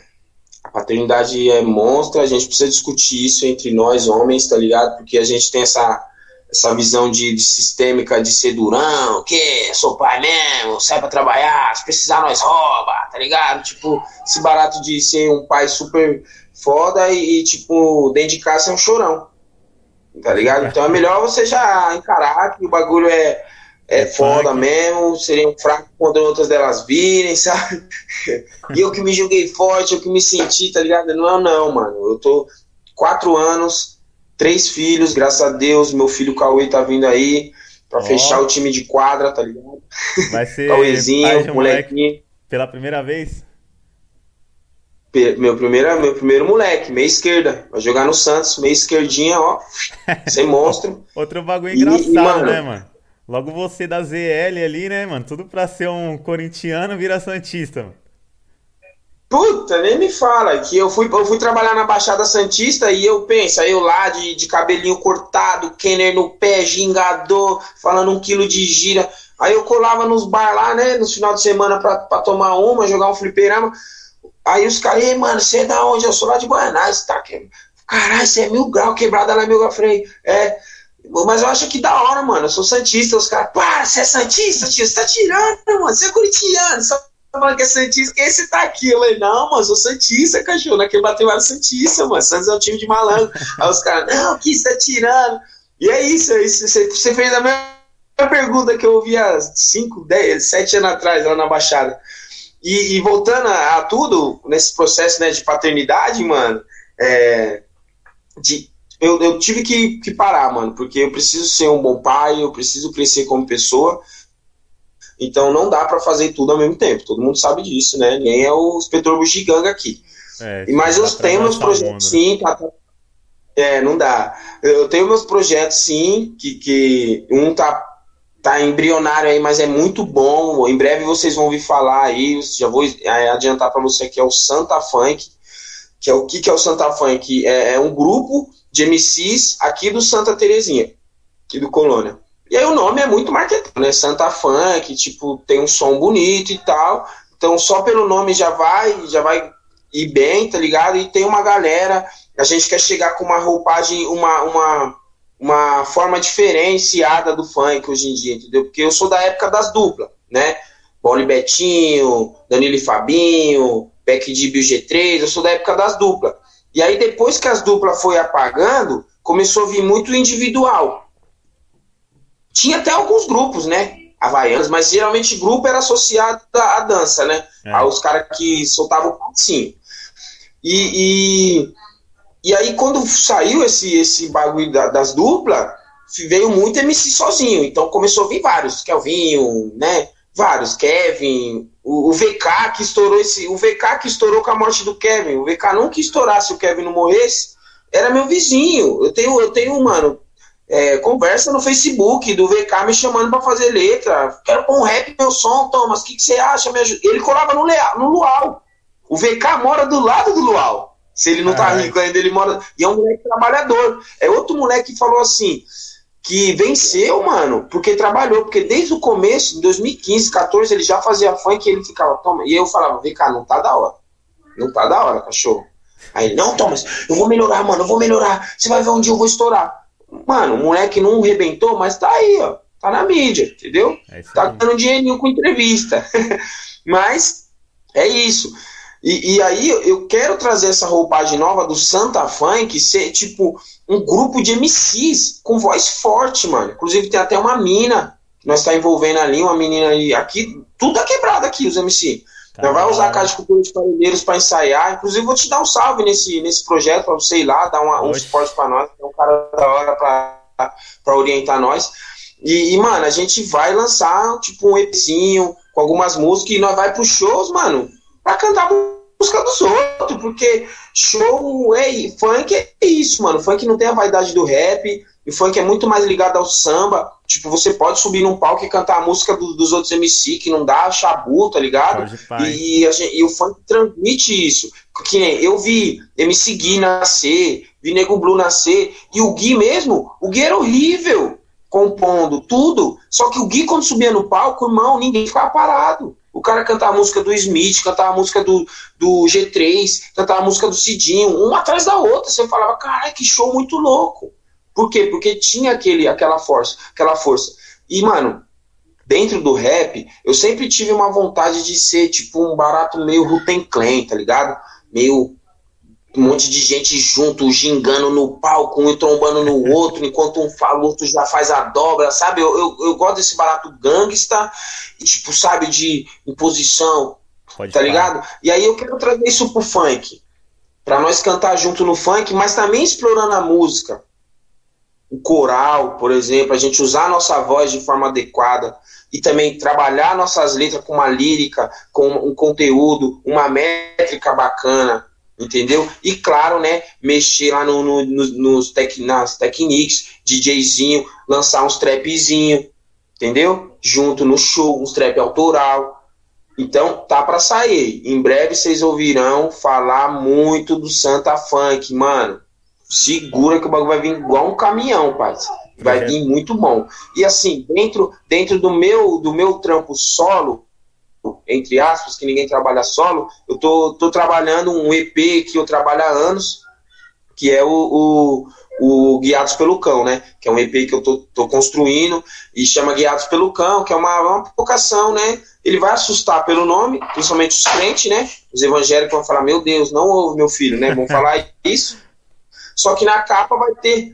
É, na capa vai ter um, um, um cara cego com um cão guia, tá ligado? Vai ser um cara seco, o cão guia, e vai ser guiados pelo cão, por quê? Porque nós, é, tipo, é, a, a, música de, de, que puxa esse EP tem até um verso que fala assim: levado por um cão guia que me trouxe até aqui. Então sabe falar inglês e late a me rir. É bem treinado, especialista, ele é doutor. Menos em matemática, meador não calculou. Sabe, tipo, que a gente é levado por um cão guia na, na sociedade, é, a gente é levado por essa cegueira da social, sabe? Cegueira social, que tem vários, vários aspectos que eu não preciso elencar aqui. Mas é, é uma cegueira que a gente vive dia a dia, né, mano? Então, dentro do meu trampo solo é o EP Guiados pelo Cão, meu trampo em conjunto Santa Funk, isso na música, né? Na literatura tem outras coisinhas, mas quando você perguntar eu falo. Caralho, mano, esse projeto aí do funk, o bagulho ficou pancada, hein, mano? Tem interesse sim, tá colando lá, mano, ah. vocês for fazer um ensaio, porque. Oxi. Mano, falou em música, tá ligado? Falou em funk, nós gostamos. Sem maldade. E eu achei Tô ligado, mano. Você é um cara que monstro. Eu achei interessante pra caralho, mano, a proposta do projeto. Esse bagulho que você falou de trazer vários MCs e essa fita de cantar até as músicas dos outros me lembrou bastante o Sambô, tá ligado? Não sei se você lembra. Quem? O Sambô, mano. Que era Sambô. Aquele, que eles cantavam. É. Acho que era, era umas músicas de samba, MPB e samba, mano, tá ligado? Um Sim, lembro, lembro, lembro de Sambu. Sim. E aí, Sim. tipo, até nessa questão, né, de cantar a música dos outros, o da hora do funk, mano, é que, tipo, por exemplo, a gente já viu o Zóio de Gato estourando, né, cantando é, MC Max, MC DD cantando MC Max, eu já fui no show Sim. do DD, mano. No primeiro show na Nitro que eu fui, tio. Ele canta, na época tava estourada aquela música. É bem assim que a gente tá. Com uma Nossa, mano, ele estourando cantando MC Chesco, tio. Os caras não tem a vaidade, né, mano? É a humildade é. mesmo de, tipo, reconhecer, mano, o talento nos outros, tá ligado? E, tipo, dar voz, tá ligado? Dar visibilidade para isso, mano. Acho que isso falta muito em outros gêneros, mano. Acho que até no rap, às vezes, mano. Falta um pouco mais dessa humildade, assim, mano, tá ligado? O rap é muita vaidade, né, mano? Porque é, o rap, querendo ou não, ele tem um grau de intelectualidade muito grande. Por mais que ele tenha essa perseguição de, de ser um gênero da favela, feito por presidiários, não, mano, ele engatilha raciocínio a todo tempo. É, você falar que, o, que, o, que eu não votaria no Eduardo para presidente, eu tô mentindo. O cara é crânio, entendeu? Ele é intelectual demais. Então, onde todo, o próprio Sabotagem falava, todo talento tem sua vaidade, né? É a estrela nasce, evolui e morre. E, todo talento tem sua vaidade. É uma frase de sabotagem que nem rima, né, mano? Numa música dele. Você vê que o, que o neguinho era foda. É. E aí ele falava. E o rap, mano, ele tem essa, essa vaidade porque ele tem intelectualidade, mano. Porque a maioria dos, dos rappers da, da antiga, principalmente, são mestres griots, mano. São pessoas geniais. São pessoas, mano, inteligentíssimas. O Brau é super inteligente. Fala um quilo de gíria, fala tudo errado. Mas se você perguntar pro Brau, escolhe entre o vermelho e o azul, ele vai saber escolher e vai saber explicar porque ele escolheu. Inteligência vem do, do, do latim intelege, escolher dentro, tá ligado? É você saber escolher e não ser letrado, ser estudioso. Inteligente é saber escolher. Então, tipo, os caras soube escolher, os caras do rap da antiga, escolher isso e não escolher aquilo. Eu quero escolher a liberdade, não a prisão. Eu quero escolher a vida e não a morte. Então, ele carregou uma vaidade tamanha que blindou eles, tipo assim, não canta minha música. Não usa meu sample. Ah, só porque eu tô usando agora Fubu, você vai usar também? Não, então vou usar da Rui agora. E também ele é de uma época que tinha muita treta, que não tinha disciplina. É, não tinha disciplina quebrada, né? Na, na, quando o rap é. nasceu, não tinha disciplina. Então, o rap também tinha muita treta de gangue, de gangue. Os caras não sei da onde, não falava com os caras não sei daqui. Que aí foi acabando, até mesmo com quando né, os grupos foram se formando de forma mais hegemônica, assim, na cidade, tipo, de vários lugares da cidade. Né? E aí o rap carrega isso e isso é, isso é ruim. Isso é ruim, mas também não é de todo ruim, porque ele não perde também aquela identidade é, inteligente que o rap tem. O rap é, eu acho o rap muito inteligente, Nossa, tá ligado? É muito louco. E, e o Santa Funk não vai subir só pra cantar é, música dos outros pensando num show bacana. Ele vai se permitir a criar coisas juntos. Por isso que eu te falei do coral. A gente vai desafiar, inclusive nos processos de composição. Vou te convidar para você ajudar nós, que eu tô ligado você manja para a gente criar um, um é, criar letras, criar músicas que possam ser cantadas por duas, três pessoas simultaneamente, não junto, que nem doido, ah, mas um faz uma nota, o outro faz uma outra nota, a outra entra no refrão, entendeu? Para que seja um, um, algo gostoso, como o funk tá hoje, né? O funk ele tá mais gostoso de se ouvir musicalmente, né? Então, a, é, o público do funk pede. O Bola falava aí esse MC Bola, né? Quem conhece MC Bola? Ele falava, quando ele criticou o Lon lá, porque o Lon foi falar mal dele, ele falou, pô, esses caras vêm fazer uma música de uma letra só e quer tirar eu, mano. Eu sou do samba, canto melody, canto rap, o Bola falando, né? E aí ele falou, mano, a culpa disso é do público do funk. Porque quando o público do funk começar a querer escutar música boa, aí vai morrer esse MC horrível. Aí eu falei, puta, é mesmo, hein, mano? Então, tipo, o público também se, se atualizou e hoje ele quer uma musicalidade maior no, no, no funk, né, mano? Porque o funk era para ser maior ainda se não fosse o sertanejo, né? Porque o sertanejo veio que nem um trator agropecuário no bagulho, né? Mano. É bem o estilo dos caras, né? Boi, os caras passou a boiada, tio. O cara passou a boiada no funk, tio. Os caras, os MC do funk é rico, milionário, é, os do sertanejo é bilionário. Os cara, é, não é milionário, é bi. Então, mano. tipo, mano, mas aí agora eu acho que o funk tem uma força, porque ser o segundo não é ruim, né? É Numa escala de 0 a 10, ser o 2 é ruim. Mas o, mas o funk tem a força para chegar lá de novo, no topo, e isso vai depender muito da música, porque música é música, né, mano? Entrou no seu corpo ali e foi aceito, já era. Virou não, não sai mais, tá ligado? É, eu acho que é, é por aí. E o Santa é nessa linha. Mano, eu vejo muito potencial, tá ligado? No funk, mano. É igual você disse, né? É, escutar um funk do passado, mano, escutar pra hoje em dia. É, não que as letras antigas eram ruins ou algo do tipo, tá ligado? Mas a gente vê que hoje a musicalidade, tá ligado? Que tem dentro do, do gênero funk, mano, o bagulho tá super rico, tá ligado? As melodias, é, a, como é criada, mano, toda uma música, mano. Isso é louco, tá ligado? É um bagulho fora de série, assim, comparado antigamente. E esse projeto aí, mano, Santa Funk, eu acho interessante até pelos MCs da quebrada, os MCs da quebrada que fazem funk, tá ligado? É, muitas vezes a gente tem dificuldade Sim. de estar tá tendo contato com eles, mano, tá conhecendo quem é. Porque, querendo ou não, mano, Parelheiros é um território enorme, tá ligado?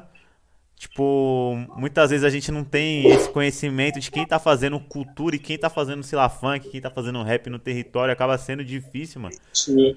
Mas eu acho que esse é um projeto que vem, mano, pra somar, tá ligado? E pra também trazer à tona, tá ligado? Esses talentos jovens aí da quebrada, tio. Por isso que eu boto muita fé. Ah, é um dos objetivos, mano. Um dos objetivos nossos é pôr Parelheiros no mapa do funk, mano. Porque eu, eu sou do ninho, né, mano?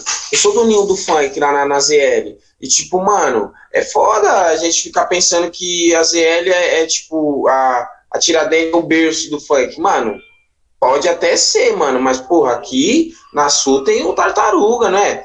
Tem o, o Zóio de Gato, tio. É só o Zóio de Gato, irmão. Quando o Zóio de Gato chegou lá no nosso radinho, na época que a gente passava as músicas pro outro pelo Bluetooth, quando o Zóio de Gato chegou lá, nós falou, Senhor Jesus amado, que porra é essa, tio? Você é louco?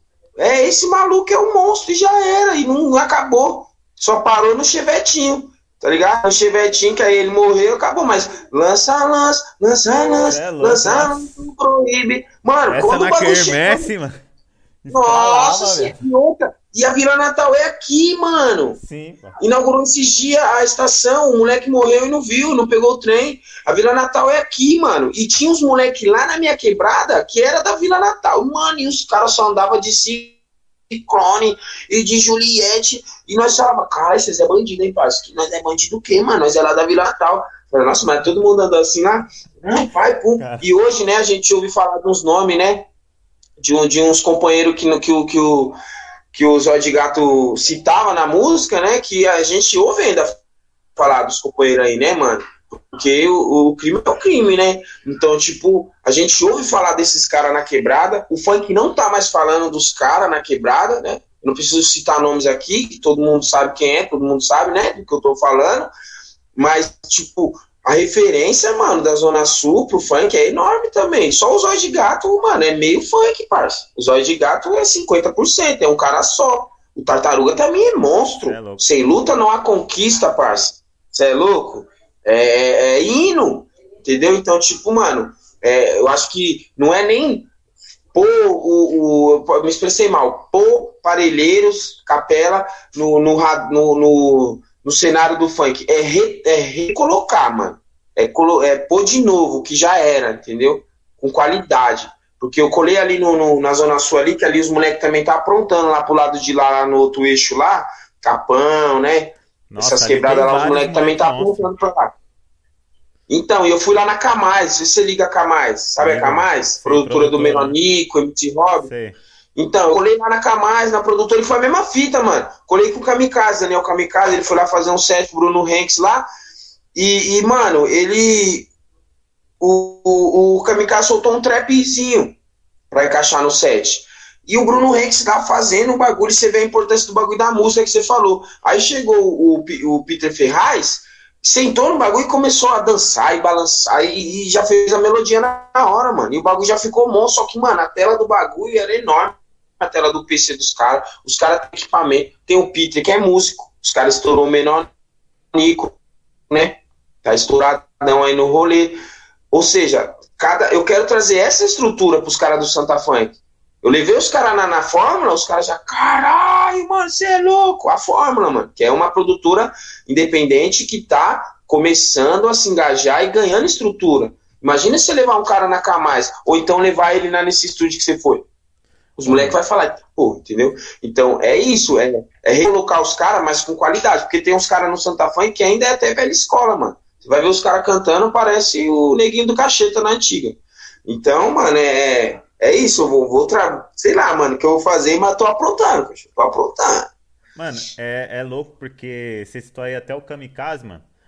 Ai, é, é um bagulho de Milidu que passa até um filme na cabeça, mano. Porque eu já tive a oportunidade, mano, de encostar com o Kamikaze.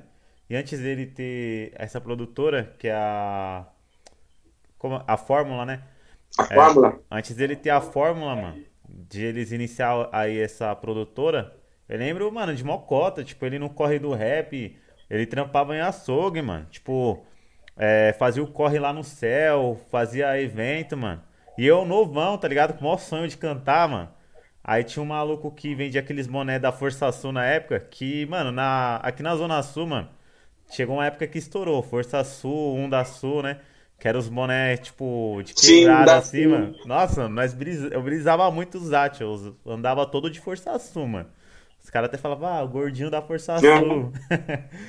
Mas, mano, tipo, da gente tipo, é da hora, muito louco acompanhar, mano. Porque eu lembro de estar tá encostando nesses lugares e ver, tipo, ele também, mano, com essa ambição que ele tinha, tá ligado? Pra tá fazendo esse bagulho acontecer. E agora, mano, ele conseguindo estruturar, tá ligado? Esse, esse bagulho que ele tem, né, mano? E, tipo, é da hora Sim. ver também que ele tá chegando em lugares grandes, né, mano? Tipo, a K é uma produtora de referência aqui, mano, pra, pra Zona Sul, mano. E Sim. pra São Paulo em si, né, mano? E você falou no Capão, mano, lá tem vários moleque monstros, velho. Lá tem uns malucos que tá aprontando Sim. lá, como você disse, os moleque tem a ambição, tá ligado? De fazer o bagulho acontecer, como tem aqui também na nossa quebrada, tá ligado? Ali no Vargem Grande tem a Perfect Music, é, tem o LGK, Sim. o Conan, vários moleques que.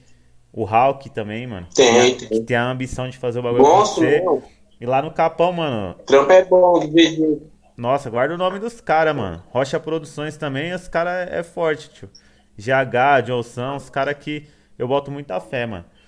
Mas, tipo. Sim, eu acho, mano. Eu acho que é isso, mano. É. É da hora a gente estar tá aqui trocando ideia sobre isso, mano. Sobre a música, sobre a arte, sobre as coisas que a gente gosta de falar, tá ligado? É, também acompanhar Sim. sua trajetória, tá ligado? Nesse meio artístico, mano. Que eu sei que você desenvolveu vários bagulhos chave e continua desenvolvendo e tá trampando para que aconteça ainda mais coisas, tá ligado? Tem o projeto é, Santa Funk, tem aí o seu EP solo, né? Tem as suas os seus poemas, as suas letras tem o Picho Francês Sim. Compra e várias outras ideias que tá chegando, né, mano, pra enriquecer ainda mais o seu portfólio artístico cultural, mano. Mas eu agradeço pra caralho, mano, porque você tá encostando aqui e tá tendo.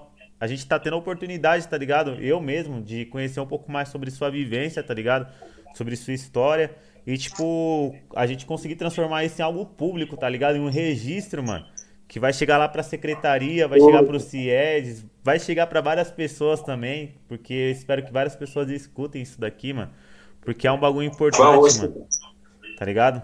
Uma satisfação. Minha família vai escutar, meus amigos, eu vou mandar para todo mundo. é louco, eu tô mano. adorando essa, esse universo de podcast, isso aí é, é, muito louco, é, é um dos meus sonhos, entendeu? Eu sou viciado em rádio, tá ligado? Eu agora não tô escutando tanto, mas, mano, eu amo rádio, tá ligado? Eu adoro ouvir esse barato do áudio, tá ligado? Que você poder estar tá fazendo ali outra fita, lavando uma louça, dirigindo, empinando um pipa, sei lá, qualquer fita, mas você tá ouvindo, mano, e você consegue prestar atenção também. É. Então, esse, esse barato do áudio é, é, muito louco, é mágico, mano, também. Então, é, um salve a todos os amantes aí do rádio e da, da de quem gosta de, de conteúdos em áudio, mano. Eu, eu só agradeço a participação aí também, Matheus. Obrigadão pelo convite, mano. Tô muito feliz em participar aqui e reencontrar você, né, mano? Nós é, trampamos todo tempo junto, né?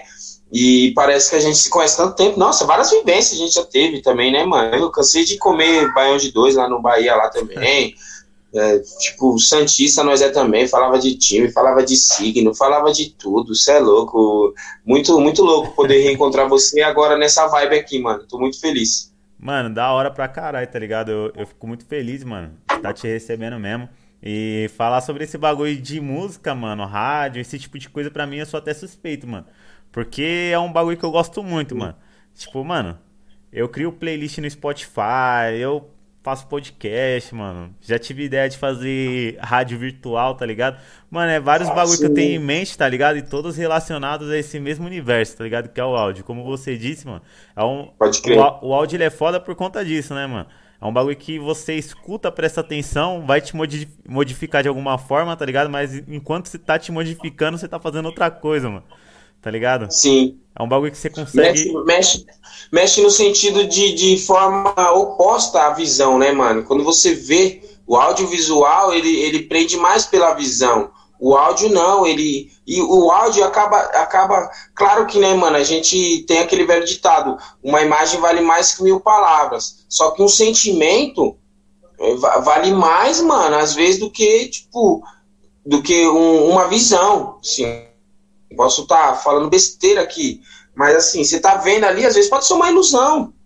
Que nem a própria miragem. A miragem é uma ilusão de ótica, né? Tá no deserto ali sedento você olha para frente e vê um oásis, mas não tem nada. E se você não tiver uma escuta e saber ouvir o áudio do seu coração, para você falar assim, mano, não é um oásis. Eu tô vendo coisa. Você não, né? Você não se desprende daquela ilusão. Então o áudio ele está muito mais ligado aos hertz, né? As energias mais profundas da gente, tá ligado? Ele pode não revelar como, a, como a, o visual, mas ele atinge o, o, a emoção de uma forma muito mais certeira, o sentimental, nem tanta emoção, mas o, o sentimento, o espiritual até, né? Mais, mais certeira, mano. Então, tipo, porra, a gente fazer conteúdos em áudio, a gente está lidando com, com com os antros, né, do, do ser humano, né, mano? O que tem de mais profundo lá, né? Do ser humano. É muito louco isso aí. Em breve tá aí. E quando eu lançar meu livro, eu vou fazer questão de lançar um audiolivro. Pode falar, mano. Mano. Vai é... sair aí, logo mais tá aí na rua. E o seu livro é sobre o que, mano? Você já. Já tá como? Já tá meio É um romance policial, romance já já está encaminhado, vou, vou revisar e, e finalizar. Estou em contato com uma editora aqui da Quebrada também, que é uma editora aqui da Quebrada. Porra, mano, agora falhou o nome da editora, mano. Mas é uma editora muito louca aqui da Quebrada. Eu até participei de um podcast esses dias com ele, com o Rodrigo, do dono dessa editora. E ele me deu um mau gás para mim continuar, porque é um, é um escrito já um pouco antigo, mas assim, é, é livro, mano, quanto mais velho, né, é igual vinho, né, porque a história tá ali. Melhor. E é um romance policial, mano. É um romancinho policial, chama Crime das Joias, né, então, tipo, vai parecer que é um assalto a banco, mas fala muito mais de violência sexual, de pichação, ele é em cima do, de um rolê de pichação, feminismo, Tipo, é, uma, é umas minas que quer pichar e, e, não quer depender, e não quer envolver homem no rolê, tá ligado? Só que aí uma delas começa a sair com um cara zoado e esse cara leva ela pra um rolê zoado, eles tomam um enquadro e os polícia vai e abusa da mina, mano. Aí depois as minas se juntam, matam os polícia, aí depois os polícia pega as minas, começa a perseguir uma que fugiu, interroga, o livro se, a história se passa dentro da delegacia. Mano, é, é um furdunço, parça. O bagulho é um furdunço. Eu comecei a contar pro, pro, pro cara da editora e falou, mano, já quero ver, já quero ler esse livro aí. Falei, mano, é um furdunço. E eu mandei pra uma professora de português em 2013, eu acho, 2014, há um bastante tempo atrás, que ela era uma pessoa que gostava das minhas poesias, lá do, do Rio de Janeiro. Ela gostava das minhas poesias, né? Helga Maia, grande abraço. Vou pegar esse áudio e vou mandar para ela, se ela tiver Facebook ainda. Grande abraço, Helga. E, e ela e ela leu e começou a, a, a, pegar os erros, né? Porque eu falei, eu vejo os erros aí para mim de português, pá, eu, eu repeti dois anos na escola e tal. Ela, não, mano, tá bom, tá tranquilo, mas o mais impressionante é que você consegue se passar como uma mulher, mano. Quem lê o livro parece que foi escrito por uma mulher. Porque, tipo, eu, eu coloco coisas ali que, mano, são coisas, tipo, dentro do universo da mulher, mano.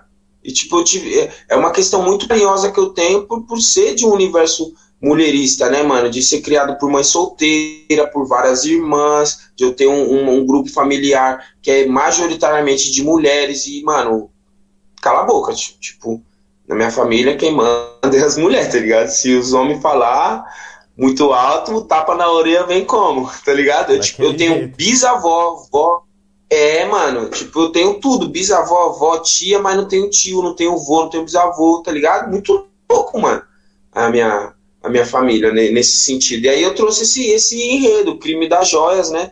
Que é um. Joias é porque as minas queriam se juntar e fazer uma grife de pichação. Uma pichava rubi, outra pichava é, jasmim e a outra pichava pérola. Então elas queriam fazer a grife, joias, tá ligado?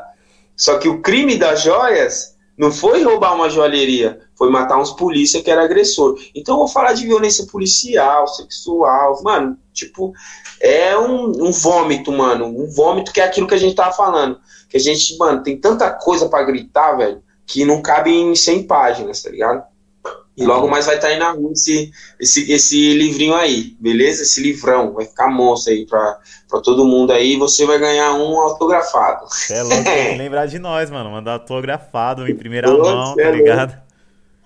Os 10 primeiros Santistas que pedir vai ganhar autografado. Você é louco, nem fala. Lançar, né? Já vou lançar na TJ. É, e Santos, né? Oh, e Santos, né? A gente falar de Santos de futebol, eu vim pra Parelheiros também, eu sou 15 anos de Varsa lá na Zona Leste, joguei tantas Copas lá, mano, ganhei tanto título, e aqui eu tô sofrendo aqui nos times de Varsa aqui, porque nosso time aqui é bem devagarzinho, mas eu amo. Todo domingo quase eu tô, eu tô quase divorciando da mulher por causa do futebol aqui, que todo domingo eu tô no campo. Todo domingo, machuquei o pé domingo passado, e tô aqui, ó, lantão, tipo Pogba, parça. Tipo Pogba no bagulho. Mano, falando nisso... É, você treinava, né, mano, um time de Várzea. Como tá lá o, os bagulho? Tá, tipo, os campeonatos estão acontecendo. Então, o time. Mano, eu saí daquele time, saí, não deixei de ser treinador. Na verdade, eu entrei de treinador meio que pra dar uma chacoalhada na roseira. Sabe quando o grupo precisa tomar um chacoalhão pra mudar os ares? O Santos eu entrei agora. de treinador. Por quê? Porque eu tenho. É, nossa, fora disso. Fora de início. Fora Diniz, fora Diniz, parça. Vai, volta pro São Paulo, vai morrer na, na Bahia, você é doido? Ah, o Santos é o time que mais fez gol na história do futebol, o cara quer ficar contando oh, toque. Nove, ah, 800 passes. Nove jogos em todas as competições que, o que os atacantes do Santos não faz gol, tá ligado? O time que mais fez gol no mundo, mano. Mano, você é louco. O Santos tem, tem, tem, é um dos times que mais teve artilheiro na história do Campeonato Brasileiro, mano mesmo sem ser campeão. O DNA do Santos é gol, não é toque de bola. E toca bem a bola também, mas é gol. E voltando à Varsa, o time, o futebol do Santos é estilo de Varsa, parça. É estilo de Varsa. O bagulho vai, vai pra cima no primeiro minuto. Não pensa de ficar se estudando, não. A jogada do Santos é toca para trás e dá um estourão lá para frente. E foi, seja o que Deus quiser, os atacantes brigam lá, sair do... É a jogada dos. Então, eu, eu vim pro time muito nesse universo de, de chacoalhar a roseira, de ser um articulador cultural, porque eu tenho projetos culturais para o time, projetos que envolvem a Varza, que usa o potencial da Varza como disparador de ações culturais no bairro. Por exemplo, um time tem uma programação cultural, tem uma grade de oficinas para oferecer para os seus adeptos, um cronograma de eventos alinhado ao calendário macro da cultura, da cidade, do bairro, do, do próprio time, sabe? Então eu tava com esses projetos. Só que aí a Varza ela tem essa magia, tem essa essa prole enorme, essa, esse contingente de pessoas infindáveis. Toda vez que você, vê na, na você vai na Vai, você sai 500 pessoas no, na beira de um campo. Então, o que você vender ali vai sair, tá? Se você vender droga, vão ficar todo mundo viciado. Se você vender amor, vai todo mundo sair dali amado. Então, é, é, a Varsa tem um potencial muito grande. Aí eu tentei, não rolou.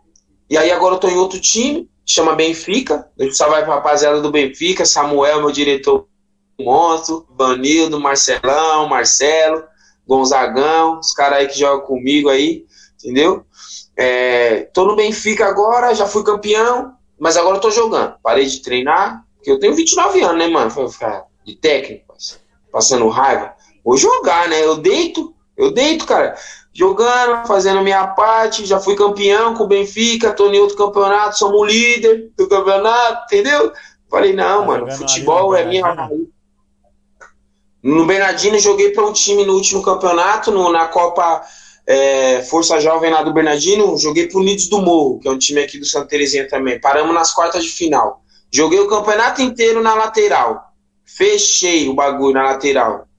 Eu entrei no time, subi o saldo de gol do time, paramos de tomar gol, começamos a fazer mais gol. Fechou aí, mas só, é, só, não, calma aí, parar tem que parar. Eu só não paro de jogar bola por causa do parar. Porque eu vejo uns caras igual ele falando, não vou parar nunca. Porque um cara ruim desse é profissional, eu não posso ser, jogar na Varsa. Aí o. Aí fui pro time, mano. É, eu, e, mas eu sou marrento, tá ligado? O jogador vem em mim falar que eu não sei o que, eu já taco na cabeça. Você não jogou em lugar nenhum. Você jogou na onde? Já tá com você ganhou o quê? Eu já falo isso, pai, na, na vaza. Porque eu posso, mano. Eu, eu ganhei os campeonatos. Eu, um dia eu não falava nada. Quando eu era novo, eu ficava quietinho, nunca falei nada. Já ouvi isso, mas nunca falei nada. Agora, hoje que eu ganhei meus campeonatos, meus títulos, hoje eu posso falar. Então, tira uma onda. Só que isso não soa bem para algumas pessoas. Então eu comecei a ser perseguido. Aí nas quartas de final os caras vão me pôr no ataque. Eu falei, que pô, já tá, cara? Aí foi me perder, mas quartas de final eu falei, vou sair desse time. Saí andando, entrei no outro, já fui campeão e hoje eu sou capitão do time, tá ligado? Tenho voz ativa no bagulho. Ah, e, e, mano, vou, vou alinhar tudo. Vou alinhar cultura, futebol, arte, lazer, entretenimento, tudo na mesma coisa, mano. E meu barato é isso, é povão, é sambão na praça de domingo, farofa, ganja boa, bebida mesmo, porque, mano, nós viemos pra essa terra foi pra sofrer, mano. Não trouxeram nós pra cá com boas intenções. Trouxeram a gente pra cá pra se fuder na lavoura e trabalhar pra ganhar chicotada. Então, mano, a gente ainda tem uns 200 anos só pra tirar de onda, tá ligado? Só pra. Nós temos 200 anos só pra samba. Depois a gente começa a pensar na vida, tá ligado? Porque é muito sofrimento, tá ligado, irmão? Então, mano, meu barato é ficar aqui na quebrada fazendo pagode, organizando time, montando um som de funk e, e vai que vai, tá ligado? Essa é minha cara. Ah, você é louco, mas tudo isso aí que você falou é importante, mano. Até mesmo dentro do futebol, tá ligado? Que, como você disse, Sim. né, mano? A arte, a cultura, ela te resgatou, mano, e te trouxe de volta pra escola, tá ligado? Hoje em dia, mano, quando a gente pensa, Sim. um moleque pensa em ser jogador, basicamente a primeira coisa que ele pensa em sacrificar, né, mano, é os estudos, né, mano? Porque, querendo ou não, o bagulho, Sim. ele quer 100% de você, né, mano, futebol. E hoje você é. ter um espaço que te permite jogar e alinhar todas essas questões culturais, tá ligado? Eu acho que, mano, o bagulho faz muito mais do que muitas escolinhas fazem, né, mano? Porra, bem mais. Bem mais. Ainda mais agora com o estudo remoto, né? Em que o cara vai poder estudar de uma forma flexível, né? Por exemplo, muitos não podiam estar na escola porque o futebol do Brasil, principalmente, é, é continental. O cara hoje está no Rio Grande do Sul, amanhã está no Rio Grande do Norte, no mesmo campeonato. Então, cara não consegue mesmo, mas aí ele no avião consegue estudar, tá ligado? Por causa do, do EAD, né? E olha que não é uma coisa nova o EAD, é bem antigo, só que hoje está bem alta, né? Então, aproximar as pessoas desse, dessas dinâmicas culturais, dessa, de, dessas paradas educacionais, mano, é essencial para nós. E, usar o potencial do futebol para isso é melhor ainda. Melhor ainda, tá ligado? Porque o futebol brasileiro está crescendo de novo, graças a Deus. Vai ser a NBA que ele merece ser, tá ligado? Futebol brasileiro, Campeonato Paulista é mais forte que o espanhol. Então, tipo, ele tem que ser a NBA do, do mundo, do, do futebol, né, mano? Não tem que ser a Premier League, tem que ser o brasileiro. Então, tipo, mano, é, isso vai respingar na Varsa, vai vir muito dinheiro pra Varsa também. Porque hoje já saem jogadores da Varsa pra lá. Então a gente mostrar para as famílias desses garotos, dessas garotas, que tem um feminino também, que que ele pode ser alguém dentro do futebol e se não ser, ser alguém dentro da literatura, dentro do grafite, dentro da própria pichação, mas que ele seja alguém que ele olhe para aquela, aquela frase do Shakespeare, ser ou não ser, e fale, eu sou, tá ligado? Eu sou mesmo, mano. Eu sou o que eu sou e eu não tô querendo com ninguém, eu só tô querendo ser, porque há muito tempo falaram para mim que eu não era nada nem ninguém, entendeu? Então, tipo, eu, eu acho que o futebol principalmente de Varsa, vai ajudar muito, mano. E aí eu tenho uns projetos bacanas aí para lançar, mas a, a, isso ainda vai desaguar num, num, período maior, assim, mai, maior do que o do Santa Funk, maior do que até o dos livros, talvez, porque é uma coisa muito grande. E tudo que é. Bem, tem aquele ditado, tem que pensar grande, né? Tudo que é pensado grande exige processo, né? Então, tipo, você pensou grande, só que, mano, quando você pensa grande, você sabe o tamanho do desafio que vai ser aquilo, né? Então eu já olhei para isso e falei, puta, vai ser desafiador, mas vai rolar. Já tô em contato, já tô no laboratório. É isso mesmo. Vai rolar. Mano. E você vai cantar num show de algum de alguma final de um campeonato que eu organizei, você vai cantar, igual você cantou no Grafitação lá. Chama nós. Mano. E traz o Dum Dum. Ô, você é louco, tem que trazer, mano. Mas aí ele só vai fazer uma traz, participação. Traz porque o show vai ser meu, vou logo meter marcha na Fred minha Groover teria. Ele vai vir com aquela Fred Groover teria medo do cenário. Zona Sul, Grajaú, Madrugada, São Paulo. é, adoro, mano. Fiquei mal feliz por você, por você ter feito esse som aí com ele. Ficou muito louco. Satisfação, mano.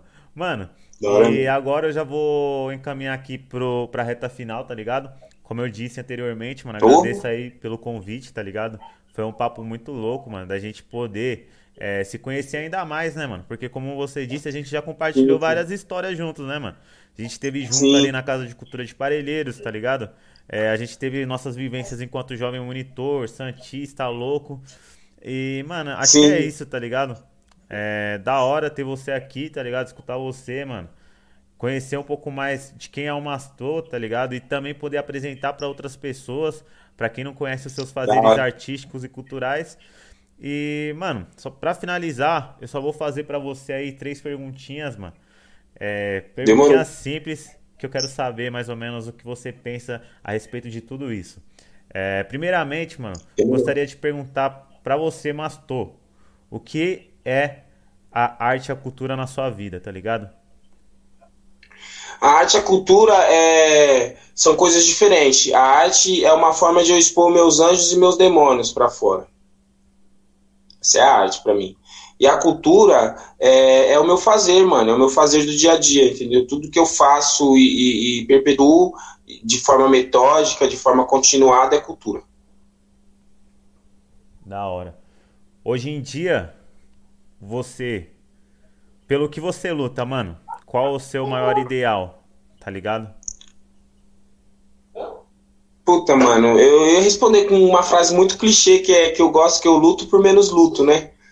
É, que é isso, mas sei lá, mano, eu luto por por menos, sabe? Pela por menos, porque a gente quer tanta coisa, mano, no, nesse mundo de hoje que a gente esquece que o simples, o essencial é tá bom, tá ligado? E, e a gente ouviu tanto essa palavra essencial durante a pandemia, né? Só o essencial, saiu para comprar só o essencial.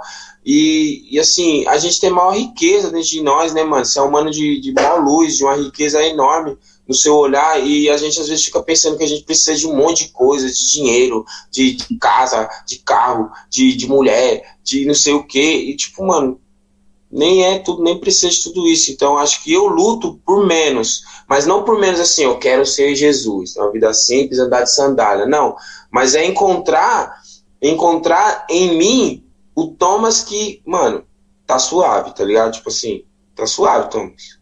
Seja grato pelo que você tem tá suave. Não fica numa, numa loucura, numa corrida pelo Eldorado, tá ligado? Que essa corrida, essa, essa, acho que essa, essa ferocidade por mais e pelo novo e pelo mais pelo novo deu no que deu, né, mano? Deu, no, deu nesses, nas conquistas da, da América, na, na invasão da África e toda a colonização que tem de, de dois mil para trás aí, que só fudeu o mundo. Se você for ver, tudo que guerra e, e, e treta, a maioria deu por, por ambição, né, mano?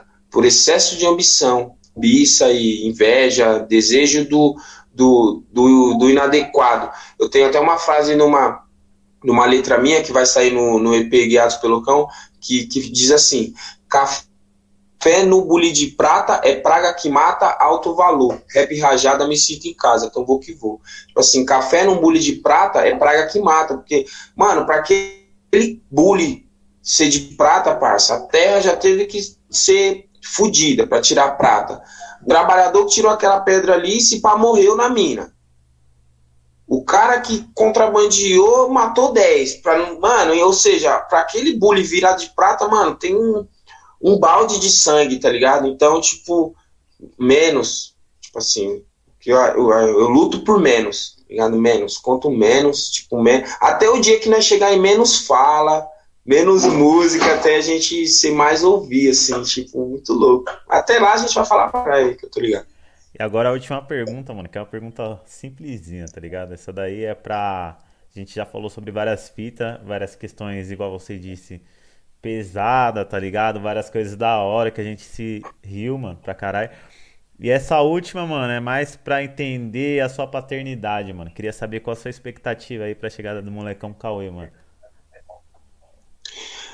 Mano, a minha expectativa tá, mano, se ele vai ser é, é, direita ou esquerda, parça. Porque esse moleque vai jogar bola, parça. Se moleque não for.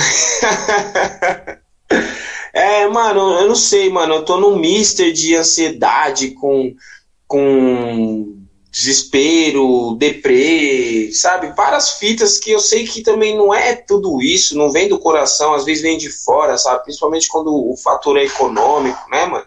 A gente sabe a barra que é, aluguel, pá. Mas é.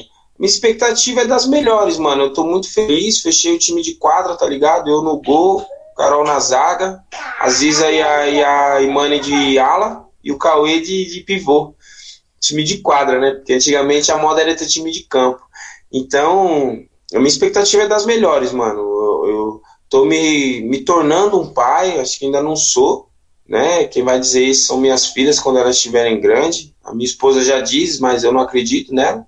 Então, é isso, mano. Minha expectativa é, é, ser uma boa pessoa, crescer como pessoa, porque tem uma frase que eu gosto muito de uma filósofa, você deve conhecer, que você gosta de filosofia, que é a Lúcia Helena Galvão, que ela fala: a melhor coisa que você pode fazer por alguém é crescer como pessoa, mano.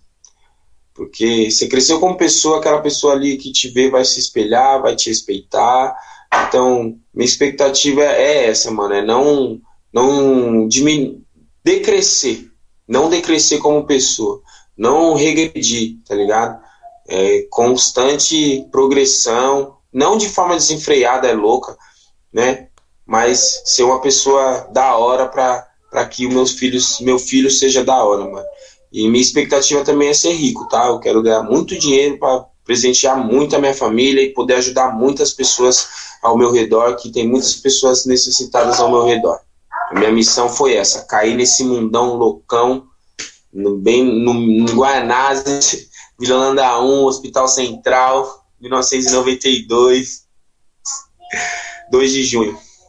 Prematuro ainda, dois, oito meses, meu Deus. Desde lá eu já lutava contra contra a morte. Pode pau, meu também, mano. Eu nasci de 8 também. Putz, é, de 8 Santista. Santista nasceu de 8. A diferença Mateus é que você parece Mastor. o Drake, né? É, Matheus Mastor. A diferença é que você parece o Drake, né, cachorro? É nada. Mas é isso, mano. Satisfação. Não vai entender nada, né? É isso, valeu, mano. Deixa eu deixar um abraço aqui pro. Deixar um abraço abraço aqui pro, pro nosso monstro, o Ramsés, o Rafa, né, mano? Nosso mentor em várias fitas aí, principalmente na articulação cultural, né, mano? Na produção cultural. Vou mandar esse áudio com muito carinho, esse podcast com muito carinho para ele, que ele é um cara da hora. Em breve, nós, nós vai marcar pra ir lá na goma dele lá, mano. Ele também vai ter um filhinho, né? Já teve, Deixar mano. passar a quarentena da. Nasceu? Nasceu. Caralho! Nasceu então, deixar passar a quarentena dele lá. E a gente cola lá, pô, trocar umas ideias, falar de música. O Rafa é, é monstro. música também, né? Que o bicho é monstro. Fazer. E um abraço para toda para todo mundo aí, mano, da, da secretaria que fez parte da nossa formação, né, mano? A Priscila, a Rosa, né, a, a Camila, as pessoas que, que nós encontramos, o Adriano, a Giovana, a Inizambi, agora a Juliano Gustavo. Deixar um abraço pra todo mundo aí. E deixar aquele, né, aquele grande abraço pro amor da minha vida, que é a Carolina Souza dos Santos, que é, é a maior responsável por eu estar aqui em Parelheiros, né? Eu ficava lá na Três Coco, lá em Itaquera, é, fumando cigarro velho e, e, falando, Deus, me arruma uma pessoa da hora. Aí eu encontrei uma pessoa lá de Parelheiros, lá em Itaquera. Falei, o que você tá fazendo aqui? Ela falou, eu vim te buscar. Eu tô aqui, ó, cinco anos morando em Parelheiros. Foi sequestrada. Sim, um ano, ela morou um ano e quatro meses lá, no, lá, no, lá em Guanás. Ela falou: ah, não aguento mais, vamos embora. Eu falei: tá bom. Aí chegou aqui, eu falei: só que se eu chegar lá e não for da hora, tá tirando. Cheguei aqui, eu falei: você é doido, pode separar, que eu vou morar aqui. É se os... quiser separar de mim, eu vou morar na rua de baixo ali, ó. Porque eu não é... saio mais daqui. O ritmo é diferente, né, mano? É muito gostoso. Aqui é, é o futuro, parça. É, é a cidade do futuro. Você é louco, mas satisfação, mano. Fico grato pra caramba por te receber aí, tá ligado? Conversa que foi monstra, tá ligado? E a gente tava brincando, né, Sim. né, mano? Que o bagulho ia durar cerca de uma, duas horas. Acho que foi isso, mano. Bateu as duas aí. Que, que eu nem vi, tá ligado? Mas satisfação. É, é. Da hora, da hora, mano. Da hora mesmo. Obrigado, Matheus. E é isso. Conversa. É a vela, filho. É a vela. Fala, oi, gente quer falar nada, não. Então, e é isso, quando a conversa é boa, quando o papo é amistoso e quando rola essa sinergia, a hora não, não existe, né? O tempo não existe. É isso, meu mano. Nós tá vivo. É, episódio 2. Tive aí a satisfação de receber o Mastor. E eu tô encerrando. Tamo junto, família. É nóis, mano. Tamo junto. E aí, cachorro, vai desligar, depois você edita o áudio.